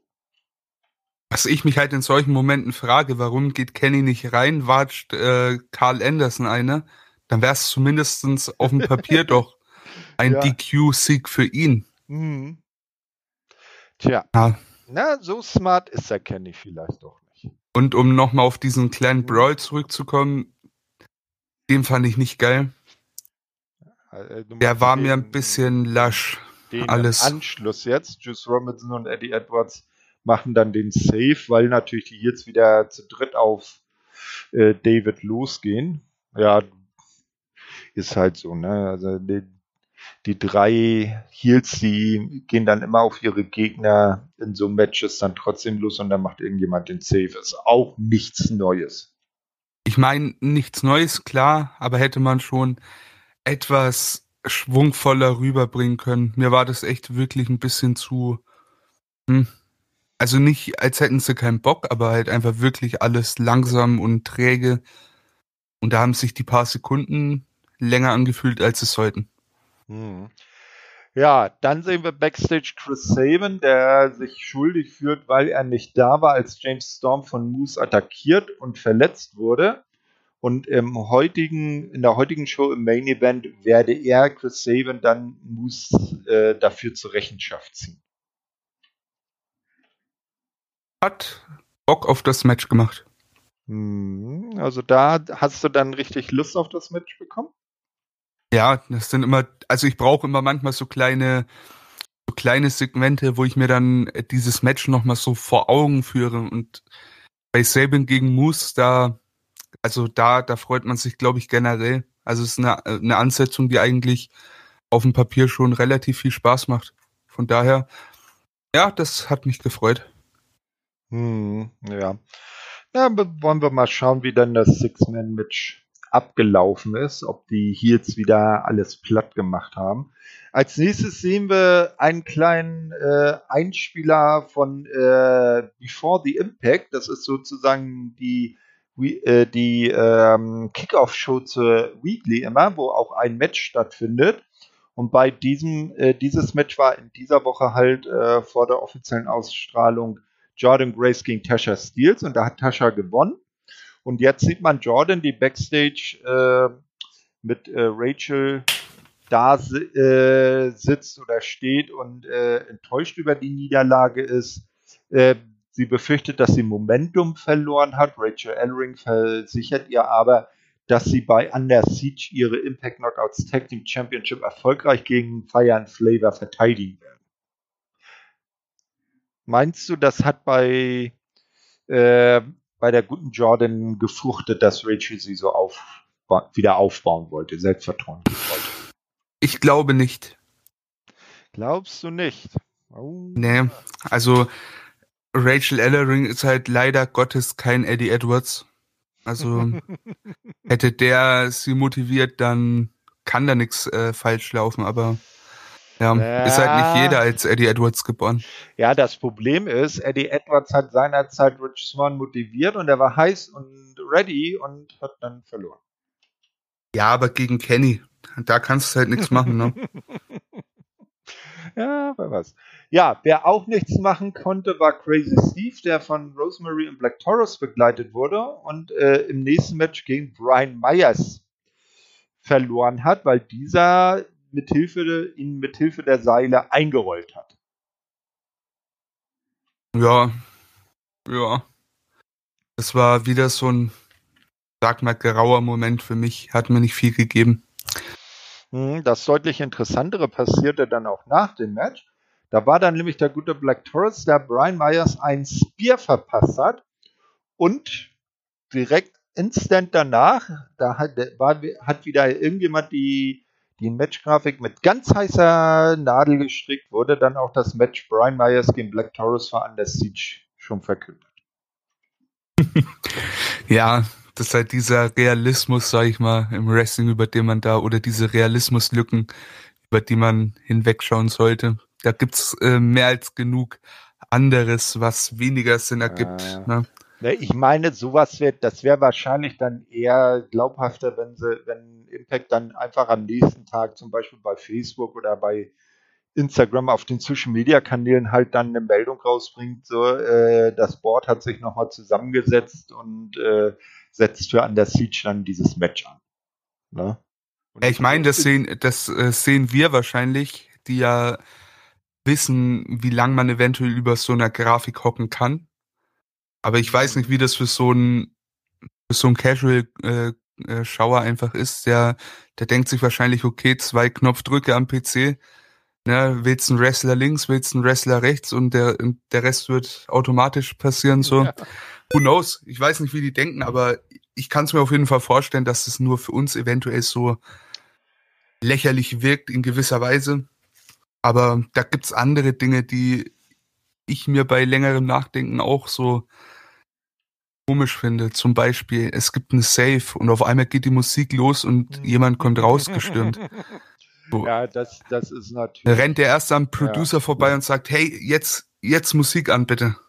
Ja, das kommt immer drauf an, wo die Gorilla Position dann bei der jeweiligen Liga aufgebaut ist, aber du hast da natürlich schon recht. Äh, mit ein bisschen Nachdenken wäre das eine oder andere wahrscheinlich dann logischer und konsistenter aufzubauen. Und ich sag mal, Musik beim Run-In muss jetzt nicht unbedingt gespielt werden. Mhm. Na, weil das wäre das wäre ja auch interessanter, wenn dann die Leute nicht mit Musik reinkommen, weil dann das Publikum auch weiter auf dem Geschehen, sage ich jetzt mal, im Ring zum Beispiel bleibt und dann dieser Run-In auch viel überraschender wäre. Ja, es wird auch schon mittlerweile oft gemacht. Also so eine Sache, da entwickelt sich, sage ich mal, in eine gute Richtung. Aber gibt es nach wie vor noch mhm. eine andere Sache, die ja. mir aufgefallen ist, gerade als ich ähm, die letzte Smackdown gesehen habe, mir ist nochmal so vor Augen geführt worden. Kennst du diese Momente, wo jemand am Anfang der Show rauskommt oder in irgendeinem Promo-Duell auf einmal sagt, komm, wir gucken uns das Footage von was weiß ich wann an? Ja. Und auf einmal zeigen die auf dem Tron und ein perfekt zusammengeschnittenes Musik, äh, Musikvideo, sage ich, Promo-Video ja. spielt ab von jetzt auf gleich. Halt auch so eine Sache, ne? Wenn man sich denn mal reinsteigert in so eine Sache, dann findet man alles irgendwie unrealistisch, von daher. Genau, besonders dann immer mit der Einblendung im Bild Moments ago. Ja. ne, also da, da muss ja ein, ein 40-stöckiges Gebäude voll mit äh, Computer Hightech um die Ecke stehen, wo dann sofort die Signale instant von den Kameras in die Computer gespielt und sofort in fertige Promos äh, umgewandelt werden. ja, so ist es. Hm, naja, gut. Ähm, äh, gehen wir mal weiter. Als nächstes sehen wir dann Gia Miller, die Don Callis zu Gast hat und über die über das chaotische Ende des Matches zwischen Anderson und Finlay spricht. Scott Damour kommt hinzu und macht klar, dass Don Callis genug Spielchen mit Impact Talenten gespielt hat. Er muss sich entscheiden, ob er zu Omegas Familie oder zu, zur Impact-Familie gehört. Weil, äh, das macht der ein oder andere ja vergessen, Don Kellis immer noch ein EVP, also ein Executive Vice President von Impact ist. Fand ich auch so cool, wie, äh, wie Kellis dann sagt, ja, wir werden schon ne, on the same page sein quasi. Mhm. Und Damor sagt dann so, ja, es reicht ja schon mal, wenn wir erstmal im selben Buch sind. Das war schon, das, das war schon cool. Aber grundlegend diesen, äh, diesen Plot finde ich sehr interessant. Also da kann es auch in die verschiedensten Richtungen gehen. Und ich denke mir, es wäre halt auch ein mega Moment, äh, also ein mega feel good Moment, sag ich mal, für die Faces am Ende, wenn denn Don Callis dann bei einem Titelverlust von Omega auch seinen Posten verliert oder so. Rein Storyline-technisch natürlich, ne? Ja. Also hätte was. Ne, so, so, äh, so ein, dass Don Kellis irgendwie dann in der Ecke gedrängt wird und äh, damit mh, hm, ich, oder dass man es so macht. Candy verliert den Impact-Titel, hat natürlich seinen Rückmatch, wie das halt so ist. Und äh, durch irgendeine findige Sache dann Don Kellis sagt, okay, pass auf, äh, wir wollen das Match so und so. Und dann sagt Scott dann, okay, ihr bekommt das Match, aber nur, wenn du deinen Posten mit aufs Spiel setzt. Was mir auch gerade so aus dem Nichts kam, stell dir mal vor, der Posten steht auf dem Spiel, wenn Kenny gewinnt. Ich meine, das macht zwar überhaupt keinen Sinn, aber so allein, allein mal diese Szenarios da, wenn Kenny seinen Titel verteidigt, Hell ist sein Posten los. So wie sich das ausspielen könnte, das, den Gedanken finde ich interessant. Aber also, dass das so an sich überhaupt keinen Sinn ergibt, das weiß ich. Ja, das war so Marke, solange Kenny unser Champion ist, bist du unser EVP oder so. Ne? Aber nee, ich glaube, andersrum würde das mehr Sinn machen. Äh, ja, als nächstes sehen wir dann die äh, Kommentatoren wieder, die halt kurz, kurz über die Card von Under Siege sprechen, aber da kommen wir dann ja gleich noch ausführlich zu. Äh, dann folgt der äh, Main Event, ein Six-Man Tag Team Match. Moose, Sammy Callahan und Chris Bay gewinnen gegen Matt Cardona, Trey Miguel und Chris Sabin. Also genau die sechs Mann, die auch im äh, Six-Man Number One Contender Match bei Under Siege stehen. Sabin ähm, gegen Chris Sabin via Pin. Äh, Sabin muss den Pin durch Sammy Callahan fressen nach einem Package Piledriver. Also Sammy Callahan hat den Pin geholt und hat damit jetzt mal abgesehen von der rein physischen Präsenz von Moose noch den größten äh, äh, Effort aus diesem Match und hin zum großen Main Event bei Under Siege. Ne? Auf jeden Fall. Und das, was du halt in diesem Match gesehen hast, ist einfach Callahan und Moose sind dem Rest halt leider Gottes um Welten voraus, was, sag ich mal, einen realistischen Posten als Number One Contender angeht, ne? Mhm. Ja, das sieht man dann auch äh, nach dem Match. Da stehen dann Sammy Callahan und Moose im Ring und liefern sich einen Stare-Down. Und Don Callis, der auf der Stage steht, äh, schaut doch etwas sichtlich nervös rein. Und mit diesen Bildern geht dann auch die Show zu Ende. Server ja, cool. Group assigned. So, jetzt hat er, warte mal einmal kurz. Du hast seine Rechte bekommen.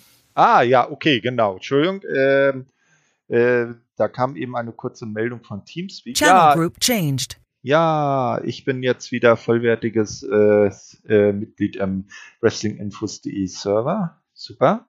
Äh, Glückwunsch. Muss, muss sie ja meinen Rechner neu aufsetzen.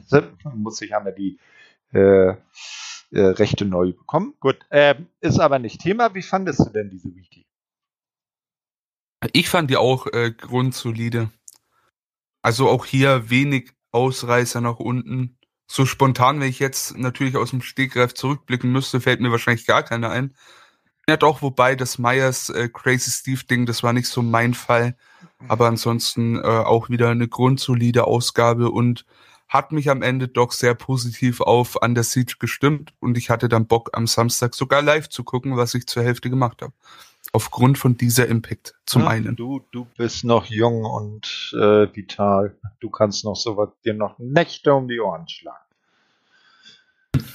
Ja, aber ich muss dir da schon zustimmen. Also das war eine äh, gute Go-Home-Weekly, wenn wir sie jetzt mal als solche bezeichnen wollen, wo dann die endgültigen Matches beim äh, nächsten Event bei Under Siege dann auch äh, gut aufgebaut wurden. Und dann würde ich doch sagen, kommen wir jetzt zu selbigen. Der fand dann nämlich am 15.05., also äh, genau gestern, in der Nacht von gestern auf heute statt. Äh, wir nehmen ja jetzt am Sonntag auf.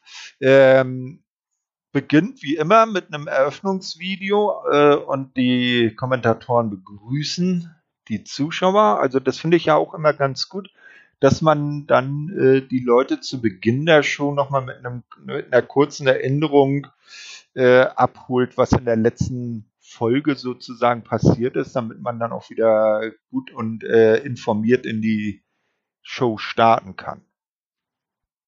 Auf jeden Fall, das ist immer sehr cool, weil man hat nicht immer alles von der Weekly vor Augen. Und da ist dann immer echt äh, ganz schön, wenn da auch dieser Rückblick nochmal gewisse Faktoren mitbringt, ne? Um Ja. gewisse Matches zu verstehen. Auch wenn man es gesehen hat, oft hat man es halt einfach nicht mehr im Kopf. Das hilft halt auch wieder gut reinzukommen. Eben ganz genau. Ne? Das ist, äh, ja, äh, kennt man ja so von äh, Serien, nicht? Äh, da wird das ja auch öfters mal gemacht, dass zu Beginn nochmal so einen Rückblick auf die letzte Folge gab. Und hier macht Impact das halt auch sehr gut bei seinen Weeklies oder jetzt beim Under Siege, bei seinen Impact Plus Specials. Das ist mal ehrlich, da könnten sich AEW und äh, WWE für ihre Weeklies mal eine Scheibe von abschneiden. Auf jeden Fall, also dahingehend äh, sehr, sehr, auf jeden Fall. Irgendwo habe ich jetzt wieder was gehört. Nee, das, das war Aber- ich. Das war ich. Ach so, ja, hat mich kurz aus, aus dem Konzept gebracht. Ja. okay, Entschuldigung. Ja, dann gehen wir äh, mal in die Show. Ähm, das erste Match ist dann gleich das äh, Match Brian Myers gegen Black Torres, der natürlich von Rosemary und Crazy Steve begleitet wird. Und am Ende gewinnt Myers nach dem Roster-Cut, äh, den er aber nur dadurch anbringen konnte, weil er vorher Black Torres einen Eye-Poke verpasst hat. Es gibt eine Sache, die ich an dem Match kriti äh, zu kritisieren habe und eine, die ich sehr, sehr, sehr stark loben muss. Äh, Erstmal zum Kritikpunkt. Myers hat außen Crazy Steve umgehauen. Black Torres geht raus und sorgt sich um ihn. Kaufe ich bei diesem Gimmick irgendwie nicht ab. Ne? Das ist das eine. Also, das kaufe ich einfach diesem Black Torres nicht ab und das kaufe ich generell dieser Art DK-Gimmick in dem Sinne null ab. Was ich überragend fand, jetzt mal abgesehen In-Ring, wirklich äh, solide Basics kann man meinen. Auch das, was Torres ge äh, gezeigt hat mit dem Springboard in der Ecke zum Beispiel. Sehr coole Sache. Aber Myers sah wirklich, wirklich clever aus in dem Match. Und da habe ich mich dann als, als Brian Myers ja, Fan von seinem Impact Run 9, von dem Typen, äh, sehr gefreut und ging, finde ich, sehr stark aus dem Match heraus. Wenn jetzt dann noch eine Charakterentwicklung kommt, bin ich froh, weil das hat eigentlich nochmal einen ganz guten Grundstein gelegt, finde ich, weil Black Taurus ist auch kein Hampelmann in dem Sinne, ne? Also wichtiger Sieg auch, wenn natürlich äh, mit dem Eye-Poke, der voranging, ähm, aber ja, schlauer Heal. In dem Sinne gefällt mir. Ja, Brian Myers ist halt der most professional Wrestler. Und der muss manchmal auch äh, dann zu solchen kleinen Tricks greifen, wie einem Augenstecher. Gut, also hat er jetzt seinen nächsten Sieg eingefahren. Wir wollen mal hoffen, dass das irgendwann auch mal zu was Nutze ist. Weil so tritt er halt, äh, wie wir ja schon gesagt haben, ein bisschen auf der Stellung, kommt nicht so recht voran. Ja, danach sehen wir dann das äh, Tag Team äh, Women's Match. Taylor Wilde und Neil Dashwood, natürlich äh, zweitere von Caleb Luther Kay begleitet, gewann gegen Susan und Kimberly via äh, Pin an Susan durch Taylor Wilde nach einem German Suplex. äh, dem ein Kick von Caleb vorausgegangen war. Also zweites Match, zweites, ich sag mal in Anführungsstrichen, unsauberes Ende. Ja, Gott sei Dank nicht allzu lang. Waren ungefähr fünf Minuten, ne? Ähm, ja, das war jetzt nicht unterirdisch, aber auch nicht äh, besonders gut. War jetzt nicht so mein Fall. Ich war froh, dass es nach fünf Minuten vorbei war. Mehr hätte ich nicht gebraucht. Ja, und äh, primär ist dann ja, muss man mal schauen, wie es dann zwischen Tennille und Taylor weitergeht. Äh, Taylor hat sich dann ja ziemlich schnell aus dem Ring verkrümelt und Tennille und Caleb da dann allein gelassen. Ja, äh, man merkt, es ist ein Impact Plus Special. Ähm, da sind dann nicht so viele Segmente zwischen den Matches. Dann fällt jetzt nämlich gleich das dritte Match und da geht es um den Number One Contender Posten auf die Tag Team Titel bei den Herren. Ein Four-Way Tag Team Match. Ace Austin und Madman Fulton gewinnen gegen die Kombination TJP und PD Williams, Triple XL und Rohit Raju und Shira via Pin an Larry D durch Ace Austin nach einem Team Assist Plancher. Das fand ich stark. Also es hat erst relativ langsam angefangen, wo jeder hat mal seine, seine Zeit im Ring bekommen, aber dann die Schlussphase, die war überragend. Also wirklich von allen, die beteiligt waren, wirklich, wirklich stark. Sah ja kurz bis zum Ende aus, als würden die Triple XL komplett rauslassen, kommen aber dann äh, doch wieder zurück. Äh, und dann einfach Austin unnormal stark, der Typ. Also wirklich, da hat es mich sehr gefreut und ich freue mich auch schon auf das Titelmatch gegen Findrus. Ähm, kann mir vorstellen, dass sogar die beiden die Titel gewinnen. Also Ace Austin und Madman Fulton, das ist schon eine ganz coole Paarung, gefällt mir. Ja, definitiv. Also Ace Austin ist ja äh, auch ein Eigengewächs von Impact. Also äh, jetzt nicht irgendwo schon mal bei einer anderen größeren Promotion signifikant aufgetreten. Und da äh, also auch sehr talentiert und man merkt, dass sie sich den warm halten, weil der äh, jetzt vor kurzem war halt im X-Division Titel-Picture, hat da auch den Titel gehalten, hat er den dann verloren, geht er jetzt auf die Tag-Team-Titel, also er spielt immer irgendwo mit und wird geriet so nicht in Vergessenheit. Ja, ich denke halt, wenn der nächste Babyface-Champion am Werk ist, ne, dann ist es einfach Zeit für einen Ace Austin da den Titel zu holen, weil das ist wirklich, also ohne Kack, ich sag's gerne nochmal, auf den muss man aufpassen. Der schießt äh, früher oder später richtig durch die Decke. Es gibt Leute, die vergleichen ihn mit einem jungen AJ Styles, gehe ich mit. Ähm, aufgepasst, der Typ hat's drauf. Hm, also man kann es vielleicht so vom, vom, vom, vom äh, Standing her äh, vergleichen. Also ein äh, Ace Austin ist vielleicht so auf dem Level, wenn man es jetzt mit AEW vergleichen mag, vielleicht so ein MJF oder so, also noch echt jung, aber auch schon unnormal, wie du es immer gerne ausdrückst, äh, talentiert und äh, also mit Talent gesegnet und äh, eine große Zukunft vor sich. Oder vielleicht ein Jungle Boy. No? Ne? Auf jeden Fall. Genau, so. Und wie gesagt, äh, Impact Plus Special, da geht's ratzfatz. Match Nummer 4 folgt sogleich und W. Morrissey gewinnt äh, wenig überraschend gegen Willie Mack via Pin nach einem Big Boot an den Hinterkopf. Also da hat er den guten Willie schon ordentlich zusammengekloppt. Und das muss man erstmal schaffen. Und auch dieses Match war unterhaltsam. Und ich dachte mir so, gucke ich gerade wirklich Impact? Da gibt so viel Stuss dazwischen oftmals, was mich überhaupt nicht abholt. Aber diese Show, also wirklich, hat mich äh, durchweg eigentlich sehr gut unterhalten. Und so auch dieses Match. Da gab es diesen einen Boot von, ähm, von Morrissey an, an Willie Mack, der so halb in den Seilen hing, der dann äh, rückwärts aus dem Ring geflogen ist. Das äh, sah ein bisschen eklig aus, aber sehr cool gemacht. Und ansonsten ja, ey, der alte Big Cass fällt mir von Match zu Match, Segment zu Segment, Involvierung zu Involvierung immer besser. Und ich freue mich auch schon auf sein nächstes Programm. Ja, Emra, man muss sich ja über dich wundern. Wirst du am Ende über Under Siege noch zum kleinen Impact-Believer oder was? Und Believer bin ich deswegen nicht, aber sag mal, als guter Podcaster muss man auch ähm, fair bewerten. Und das habe ich mit Impact jederzeit getan. Alles klar. Ja, so, nun brauchen wir aber eine Pause. Also vier Matches haben wir jetzt abgehakt. Dann kommt tatsächlich doch nochmal wieder ein bisschen Luft holen. Nach dem Match wird Willie Mack weiter von Morrissey angegriffen. Der ehemalige WWE-Superstar möchte einen Stuhl zum Einsatz bringen, doch die Musik von Rich Swan ertönt. Der frühere World Champion kehrt zurück in die Impact Zone und kann äh, sich mit einem Stuhl bewaffnen oder kann mit einem Stuhl bewaffnet den Safe machen. Also da haben wir ja vielleicht schon das nächste Programm für W. Morrissey, nämlich Rich Swan. Gehe ich auch fest von aus, ja.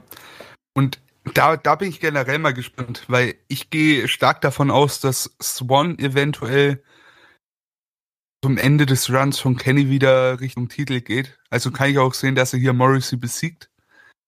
Ich hoffe aber ehrlich gesagt nicht. Ähm, ja, also Morrissey auch, wenn er dann den, ich sag mal, ehemaligen World Champion abgefertigt hat, dann geht da auch wirklich alles offen. Mhm. Und auch Richtung X-Division eventuell, da hast du echt sehr coole Sachen, die du mit dem machen kannst.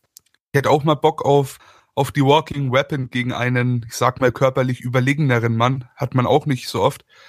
In der X-Division äh, wäre schon mal eine interessante Ansetzung. Nee, da hast du definitiv recht. Also äh, ich äh, hoffe auch, dass Morrissey aus einer Auseinandersetzung mit Swan dann als en am Ende als Gewinner rausgeht, weil das wäre natürlich fatal, wenn man das Swan jetzt äh, dann am Ende äh, als Sieger aus dieser Begegnung äh, oder aus dieser Fehde rauskommen lässt. Das nimmt Morrissey dann ja auch schon wieder fast den ganzen Drive, den man jetzt aufgebaut hat. Ja, ich finde, jetzt finde, äh, müsstest du Swan wirklich, also ich, ich halte immer noch nicht viel davon, dass der World Champion war und eventuell nochmal World Champion wird, so, ne? Also der letzte Run, der hat mich dahingehend etwas abgeschreckt, bin ich ehrlich. Aber wenn du ihn wirklich als, ich sag mal, Underdog-Contender äh, wieder für Kenny aufbauen willst, finde ich, du darf jetzt nicht erst kommen, hey, der, der besiegt jetzt äh, trotz allem die ganzen großen Namen, gibt den einfach wirklich äh, Möglichkeit, seinen Charakter auch irgendwie zu verfeinern. Vielleicht auch wirklich durch, der verliert jetzt einfach mal am Stück wirklich ein paar Matches und herafft sich dann irgendwann wieder. Das kommt auch oft gut. Vor allem jetzt, wo du auch ein paar Big Men hast, kannst du den echt gut äh, mit einsetzen.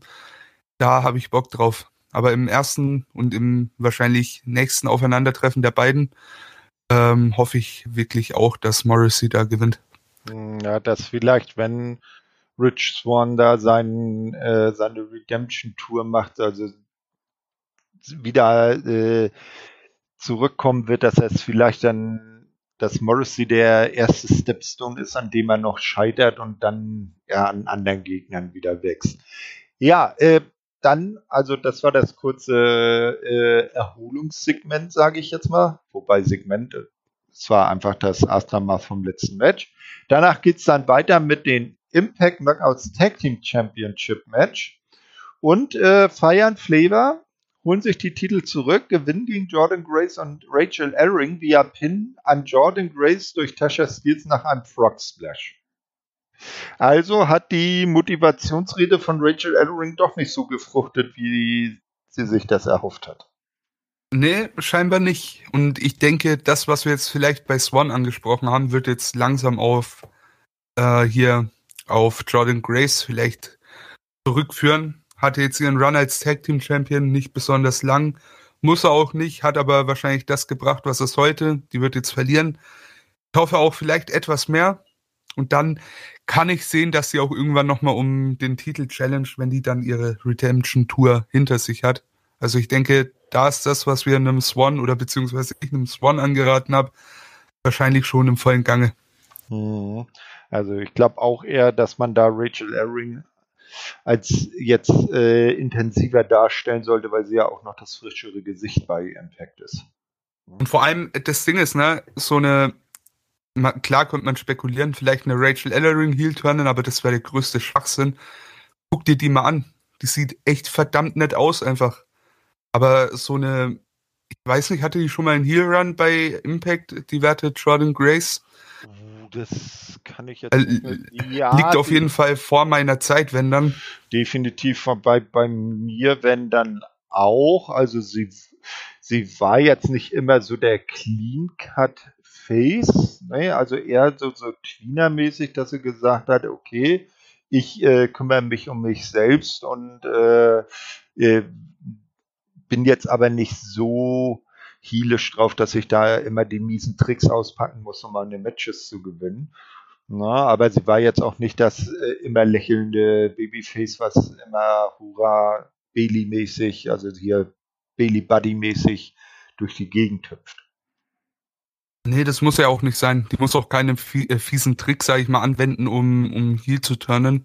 Aber ich würde da schon, also ihr traue ich das zu. Das ist ja eine Frau mit ja. einer mit einer ganz äh, guten Erscheinung, hat auch ein ganz, ganz äh, nettes, böses Gesicht drauf. Von daher gibt er einfach einen starken Heal Run. Ich glaube, das könnt ihr gerade gut tun. Wie sich, äh, wie sich dann der Kreis schließen kann, vielleicht mit dem Titel, who knows. Man muss ja auch nicht alles Richtung äh, Knockouts-Titel passieren, aber ja, der, das würde ihr vielleicht jetzt gerade ganz gut tun und wäre eine Charakterentwicklung, die auf jeden Fall irgendwo zu sehen ist. Ne? Ja, dann kommt das vielleicht beste Match des Abends oder der Show, nämlich das Impact X Division Championship Match und Josh Alexander verteidigt doch tatsächlich den Titel gegen El Phantasmo, der im Ankle Lock aufgeben muss. Richtig starkes Match. Richtig, richtig starkes Match. Hat mir sehr gut gefallen. Auch für mich Match of the Night tatsächlich. Ähm, ja, ich meine, mir war klar, dass ELP das nicht gewinnt. Wäre auch ein bisschen komisch. Wäre dann der dritte Titel, der auch irgendwie an außerhalb vergeben wäre, ne? Ne, die Tag Team Titel ja. bei, bei New Japan in dem Sinne, der World Title bei AEW, dann wäre der nächste Titel bei ja, New Japan. Dann, dann wäre der wär die komplette männliche Titelseite outgesourced und nur die beiden Damentitel wären noch rein bei Impact im Haus. Hm. Ja, das ähm, habe ich jetzt so nicht gesehen und daher war es mir klar. War aber trotz allem ein wunderschönes Match, hat mir sehr gut gefallen. Auch diese Gegensätze irgendwie. Einfach Josh Alexander ist auch so ein großartiger Typ der, der sieht einfach badass aus, der, der work badass. Ist, und das passt einfach so gut gegen diesen arroganten, überheblichen El Phantasmo, dem einfach mal das Maul gestopft werden muss oder, sag ich mal, der Enkel gebrochen werden sollte. Ne? Mhm. Von daher ähm, sehr, sehr cooles Aufeinandertreffen, sehr cooles Match. Empfehlung meinerseits für die, die es nicht gesehen haben. Äh, definitiv. Ich finde das, äh, also von, ich finde ja diese äh, sportlichen Charaktere, wie früher zum Beispiel Kurt Engel oder äh, American Alpha, Chad Gable, so, die finde ich ja immer sehr gut, also auch ein Josh Alexander. Und ich finde das zum Beispiel immer richtig geil, wenn er dann so in den Ring kommt, hat noch seine Trainingsjacke an, dann äh, schaut er so unter dem obersten Seil hervor, rückt sich nochmal seine Ringer, Ohrschützer zurecht, macht ein entschlossenes Gesicht und dann jetzt geht's los, ab an die Arbeit. Ja, und der hat halt auch was, was ein Gable und ein Engel, finde ich, nicht haben. Der ist halt so ein legites Badass einfach. Also Engel auch zu, ich sag mal, zu, bis zum gewissen Punkt, ne? Aber Josh Alexander, der, ganz ehrlich, das wäre so ein Typ, den siehst du im privaten Leben, der zieht einmal so eine Mine, ne? die wirkt nicht gestellt, gar nichts. Da würdest du dich nicht mit ihm anlegen wollen. Ja, genau, der hat die richtigen Facials, um böse gucken zu können, sozusagen. Ne? Auf jeden Fall, ja. Also Facials ähm, on top. Mhm, ganz genau. Ja, ähm, also wie gesagt, der Titel wurde verteidigt. Dann kommt gleich das nächste Titelmatch. Diana Purrazzo, natürlich mit Susan und Kimberly, nicht, nicht Keith Lee, sondern Kimberly an ihrer Seite gewinnt gegen Havoc via Submission im Fujiwara Armbar. Sehr unterhaltsam. Habe ich erst, also die ne, mit dem X-Division Title Match habe ich ähm, erst heute Morgen angeguckt. Da bin ich leider weggepennt in der Nacht. Ähm, aber auch hier wirklich sehr, sehr viel Spaß gemacht. Und auch wieder. Es war wieder ein Match, äh, wo ich ja, da, also ich bin generell in den Event ohne viel Erwartungen reingegangen, ne? wie bei den meisten Impact-Sachen. Aber es hat sich nichts irgendwie übermäßig lang angefühlt. Alles hatte in gewisser Weise seine Intensität und sein wirklich eigentlich echt äh, gutes Wrestling. Wenig bis gar keine Botches, also nichts, was mir im Kopf bleibt. Hat sich sehr gut weggeguckt bis zu dem Moment. Und auch dieses Match, also gibt nichts auszusetzen.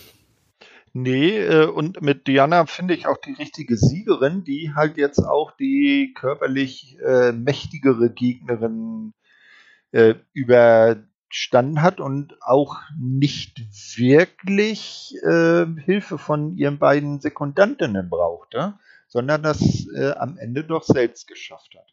Ja, also es ist auf jeden Fall ein Champion, ne? Man, man sagt, Champion, ne? ja, man, man sagt immer, ne, ein, ein gutes Pferd springt nur so hoch es muss.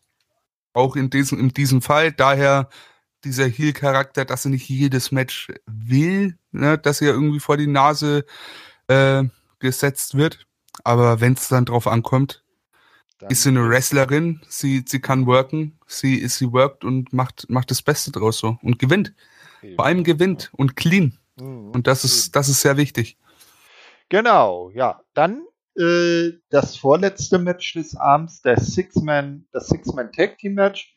Finn Juice und Eddie Edwards gewinnen gegen Kenny Omega und die Good Brothers via Pin äh, an Carl Anderson durch Eddie Edwards nach der Boston Knee Party. Und jetzt kannst du mir nicht mehr erzählen, dass da nichts mit Anderson geplant ist. Wenn irgendjemand in diesem Trio verliert, ist es immer Anderson auch in den Singles-Matches muss Anderson geholfen werden oder der verliert einfach straight away. Also da muss irgendwas kommen. Das Match ähm, war, also klingt böse, wenn ich das sage, aber das ist das, was sich für mich fast am zähesten angefühlt hat. Nicht, weil es schlecht war, sondern es war einfach relativ lang im Vergleich zu all dem anderen Zeug auf der Karte. Ne? Ähm, ja, mhm. fand ich dann nicht so besonders wie das X-Division-Title-Match, auch nicht so cool wie den Main-Event, aber grundlegend natürlich ein äh, ganz guter, ein ganz guter Six-Man-Tag und mich hat's, mich hat's ein bisschen überrascht, dass Eddie Edwards da gewonnen hat. Ist wahrscheinlich auch wieder ein Challenger für Omega äh, down the road. Sehe ich auf jeden Fall. Also Moose hätten wir jetzt noch, ups, äh, gespoilert an der Stelle, sorry dafür. Aber wir haben auf jeden Fall, sagen wir es mal so, wir haben den Sieger vom Main Event, wir hätten Eddie Edwards, der jetzt in gewisser Form Anrecht auf ein Titelmatch hat. Und einen Swan, der zurückkommt, heißt, also die Matches, die ja, sehe ich auf jeden Fall noch gegen, gegen Sam, Omega. Aus Sammy würde ich aus der Rechnung noch nicht rausnehmen. Auf jeden Fall, vor allem durch den Beatdown in der einen Woche. Hm, eben, ne?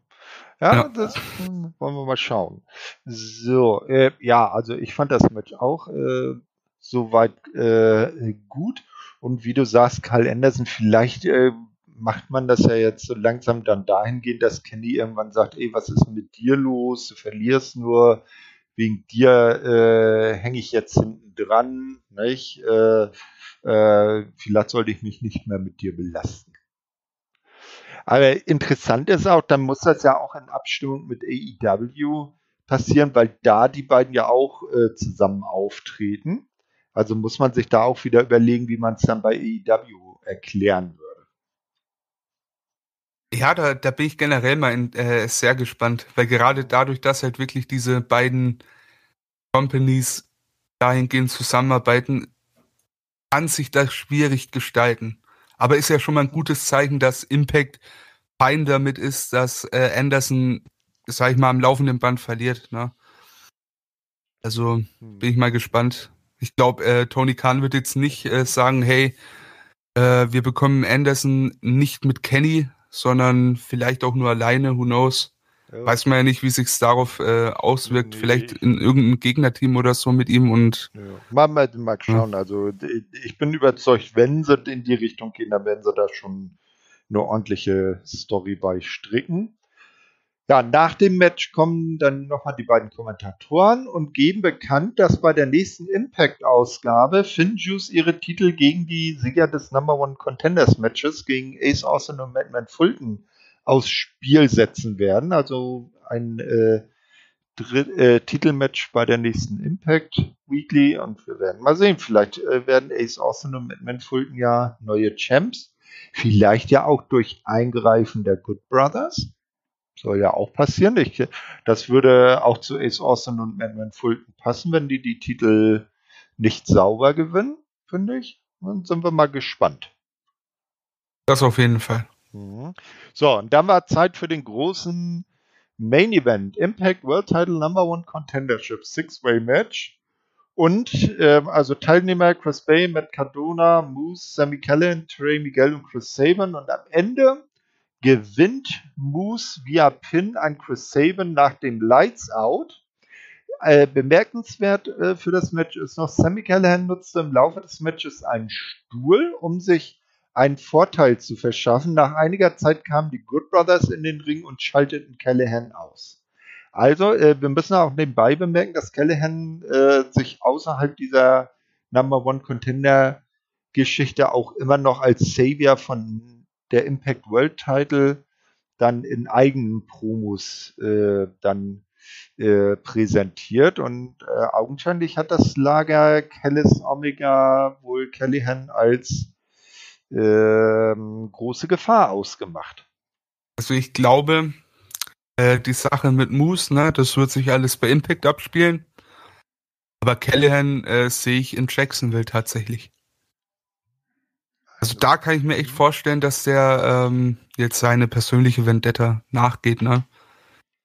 Und das wäre wär eine ganz coole Sache. So ein Moose, der muss nicht nach Jacksonville, ne? Aber so ein Sammy Callahan, da traue ich mir schon zu, dass er einfach mal vorbeikommt und Omega ein bisschen ja. was zeigt. Obwohl ich, ähm, ich hatte jetzt so eine Idee, die würde aber auch eher zu Moose passen. Ähm, ähm, der ja jetzt halt Number One Contender auf den Impact World Title ist. Wenn einfach zum Ende von Double or Nothing, Kenny hat gerade äh, Orange Cassidy und äh, Pack besiegt dann plötzlich Moose auftaucht im, im, im Publikum und äh, in den Ring kommt und dann gibt es irgendwie einen Stare-Down oder er ihm dann im Ring nochmal sein Finisher, sein Lights-Out verpasst und dann so triumphierend ist. Ähm, weil wenn Callahan auftritt, dann kann das ja eigentlich nur mit diesem äh, beamt sich rein, beamt sich raus passieren. Und ich weiß nicht, ob das dann im Daily's Place, äh, wenn da noch Tageslicht ist, ob man das äh, irgendwie sinnvoll umsetzen kann. Ja, ich meine, äh, die, die gehen ja auch wieder auf Tour, ne? Ich weiß ja nicht, inwiefern das bei anderen Locations dann besser möglich ist. Äh, ich finde das, äh, soweit habe ich gar nicht gedacht und das wäre mir auch in dem Sinne relativ egal, aber ich stelle mir irgendwie die ganze Zeit schon so ein Six-Man-Tag vor, hier äh, Kenny und die Young Bucks oder die Good Brothers gegen Mox, Kingston und Callahan. Nö, das, das macht Das ja, fände ich unnormal geil. Das kann man dann ja auch ähm, äh, auf der Street dann zum äh, möglichen Omega Callahan Match auch aufbauen. Aber so als Impact, no more tendant, äh, wäre es ja äh, schon richtig geil, wenn dann äh, Kenny den AEW-Titel am Ende von Double or Nothing verteidigt hat und dann so richtig der äh, Sammy als äh, Bedrohung von Outside da auftaucht und äh, dann auch bei AEW die Erkenntnis reift, oh scheiße, bei Impact gibt es jemanden, der könnte unserem World Champ gefährlich werden. Vor allem, was ich mir wünsche, ne? Ich kann mir nicht vor, ich, ich nehme mal einfach mal an, Moose ist der nächste Challenger. So, Moose ist ja generell ein arroganterer Charakter, hält viel von sich selbst, ne? So, der kommt nach Jacksonville und fordert nicht nur ein Titelmatch um den Impact-Title, auf den er ja Anrecht hat, sondern kitzelt auch, sag ich mal, aus Kenny ein mhm. AW, also Title-Match raus, ne? Ja, wir, wir, wir, wir erinnern uns, ja. Es gab ja vor einiger Zeit äh, auch ein Backstage, das war äh, ein, bei dem Event, wo Moose und äh, Rich Swan ihre Title Unification hatten oder ein paar Wochen vorher, äh, gab es ein Backstage-Segment äh, auch wieder mit Moose und Don Kellis. Da war Moose noch äh, in Anführungsstrichen nur selbsternannter TNA World Champion Und dann hat Don Kellis gesagt, ja, ich habe ja deine äh, Karriere so beobachtet und hat's ja großartig, also ähm, na, äh, und hat dann ein bisschen Trash getalkt. Und dann sagte Moose, ja, pass mal auf, äh, also äh, kannst dir deine Worte sparen. Ich werde mir äh, von Rich Swan den Impact-Titel holen. Ja, also der, der einzig wahre Champion von Impact werden. Und vielleicht schaue ich dann auch in Jacksonville vorbei bei deinem kleinen und hol mir von deinem kleinen möchte gern Champion auch noch dessen Gürtel. Also ja, vor allem ich traue ja, genannt, ne? ja und ich traue dem halt auch du so zu sagen, hey, mir scheißegal, ob Nashville oder Jacksonville, ich besieg dich an, ne, an neun von zehn Tagen, egal wo. Omega lässt sich drauf ein, wir, das Match findet an Tag 1 vom Fighterfest, weiß der Geier, ob die es wieder zweitägig am ähm, Mittwoch, Donnerstag machen, who knows. Äh, war, nee, das war ja gar nicht der Fall, das war, das war NXT. Nee, aber die haben ja, ne, letztes Jahr gab's ja Fighterfest äh, auf zwei Wochen gezogen. Ja, ja. Sowas wäre das auch ein Bomben-Main-Event, ne? Also Definitiv. rein theoretisch wäre das ähm, sehr gut machbar und auch mit den Charakteren sehr gut zu erzählen. Und daher, ich bin gespannt. Eben, dass jetzt auch mal halt der Output in die andere Richtung kommt und diese äh, Verquickung AEW und Impact nicht nur bei Impact stattfindet. Ne? Mhm. Also mal abgesehen von den Good Brothers ist ja sonst nicht wirklich was von, von Impact bisher in Jacksonville bei Dynamite aufgetaucht. Ja, das werden wir sehen. Ähm, wir sind dann mit der Review der drei Sendungen soweit durch. Glücklicherweise konnten wir die ja noch auf die Beine stellen. Hab ihr den Rechner noch äh, rechtzeitig fertig bekommen. Hat mich auf jeden Fall gefreut. Hast du denn noch irgendwelche Tipps für unsere Zuhörer für die nächsten zwei Wochen, was man unbedingt gucken sollte oder sich anhören sollte? Äh, wie ich es vorhin schon erwähnt habe, ganz am Anfang, guckt euch unbedingt äh, ein paar OTT-Free-Matches an. Da gibt's echt coole Sachen. Suzuki gegen äh, Thatcher zum Beispiel oder Suzuki, äh, Suzuki gegen Keith Lee. Auch sehr, sehr stark. Gibt's alles for free auf YouTube. Generell, ähm, wenn ihr Zeit habt, ey, guckt euch OTT-Free-Matches an. Die haben so viel guten Stuff produziert über die Jahre und auch wirklich äh, Bomben-Matches gäbe eine Empfehlung, die spare ich mir aber lieber, weil die ist ein bisschen ja, schlechter behaftet. Haben wir auch mal drüber gesprochen, tatsächlich über dieses Match, aber tut jetzt auch nichts zur Sache. Meine Empfehlung bis zur nächsten du meinst, Elite du Hour. Auch ein OTT-Match? Ja, genau. Ja, dann weiß ich, welches du meinst. Genau. Ja, also Hausaufgaben bis zum nächsten Mal. Bis zum nächsten Mal, wenn ihr mich hört, guckt euch Thatcher gegen Suzuki an. Ja, das, ist ein Bombenmatch. wirst es am nächsten Wochenende bei der Elite Hour dann abfragen, ob die oh ja. auch alle brav gehört haben. Ne? Lehr Lehrer Emra wird dann zum, äh, zum Testen abfragen. ja, also ich kann, wie gesagt, äh, MLW, Major League Wrestling, empfehlen. Da habe ich jetzt auch die letzten zwei, drei Weeklies, äh, die es ja auch bei YouTube gibt, ähm, reingeschaut. und da auch sehr von angetan. Äh, auch sehr interessante Charaktere, so äh, Team Filthy um Tom Lawler und auch äh, das äh, Contra Stable um äh, äh, den Samael und den ähm, Jacob Fatou, der seit zwei Jahren World Champion da ist. Manche bezeichnen ihn auch als the real head of the table. Hm? Ach Quatsch. äh, und natürlich äh, der Aztega Underground, ne? äh, Zwinker, Zwinker, äh, bei dem ja jetzt der El Jefe, ähm, er trägt da jetzt einen anderen Namen, der mir gerade empfallen ist, aber es ist original eins zu eins der Dario Cueto Charakter, auch vom selben Schauspieler verkörpert den man aus äh, Lucha Underground kennt. Also da, da warte ich jetzt auch, dass endlich die Fusion 132 rauskommt. Ja, und was bei uns so bei Wrestling Infos demnächst ansteht, natürlich äh, die äh, üblichen Weeklies, wenn dann Chris aus Wien und der äh, Andi sich wieder zum Gespräch finden, vielleicht auch mal ein, äh, wieder eine Live-Runde. Und äh, ich habe jetzt hier mal nebenbei unseren Kalender offen. Es scheint vielleicht auch diesen Monat nochmal was aus dem Shuyaku Podcast aus der Ecke zu geben, dass sich der Marius und der Chris aus äh, Köln auch mal wieder zu Wort melden. Ah, da freue ich mich ja. auch schon drauf. Und natürlich dann jetzt am Wochenende, da werden wir beide ja wahrscheinlich dann, also nächstes Wochenende werden wir beide ja wieder äh, dabei sein, nehme ich mal an, bei der nächsten Elite Hour, ne, wenn es dann hauptsächlich um AEW geht. Genau, und eine Sache habe ich noch. Mhm. Es gibt viele, die kein WWE mehr schauen, alles gut und recht, aber drückt bitte heute Nacht zum Aufnahmetermin oder habt bitte die Daumen gedrückt gehabt, ja, für unseren deutschsprachigen Cesaro, der die Chance hat, zum ersten Mal World Champion zu werden. Das wäre ein Traum. Cesaro zwingt den Head of the Table. Das wäre doch eine Bild-Headline. Oh, Schweizer, ja. Schweizer Taschenmesser zerschnitzt den, den Kopf des Tisches. ja. Und genau so wird es auch in der Bildzeitung stehen, das stimmt.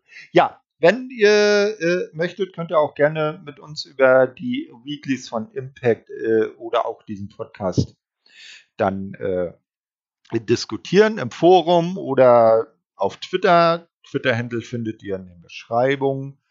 Ja, und dann überlasse ich dir für dieses Mal die äh, abschließenden Worte und verabschiede mich von allen mit einem freundlichen Tschö mit Ö. Ja, von mir vielen Dank fürs Zuhören. Vielen Dank, dass ich wieder da sein durfte. Es war mir wie immer eine Ehre. Viel Spaß beim Hausaufgabe machen. Thatcher gegen Suzuki unbedingt machen, wenn ihr es nicht schon getan habt. Ansonsten, ja, auch von mir einen schönen Tag noch schönen Abend, wie auch immer. Haut rein. Ciao.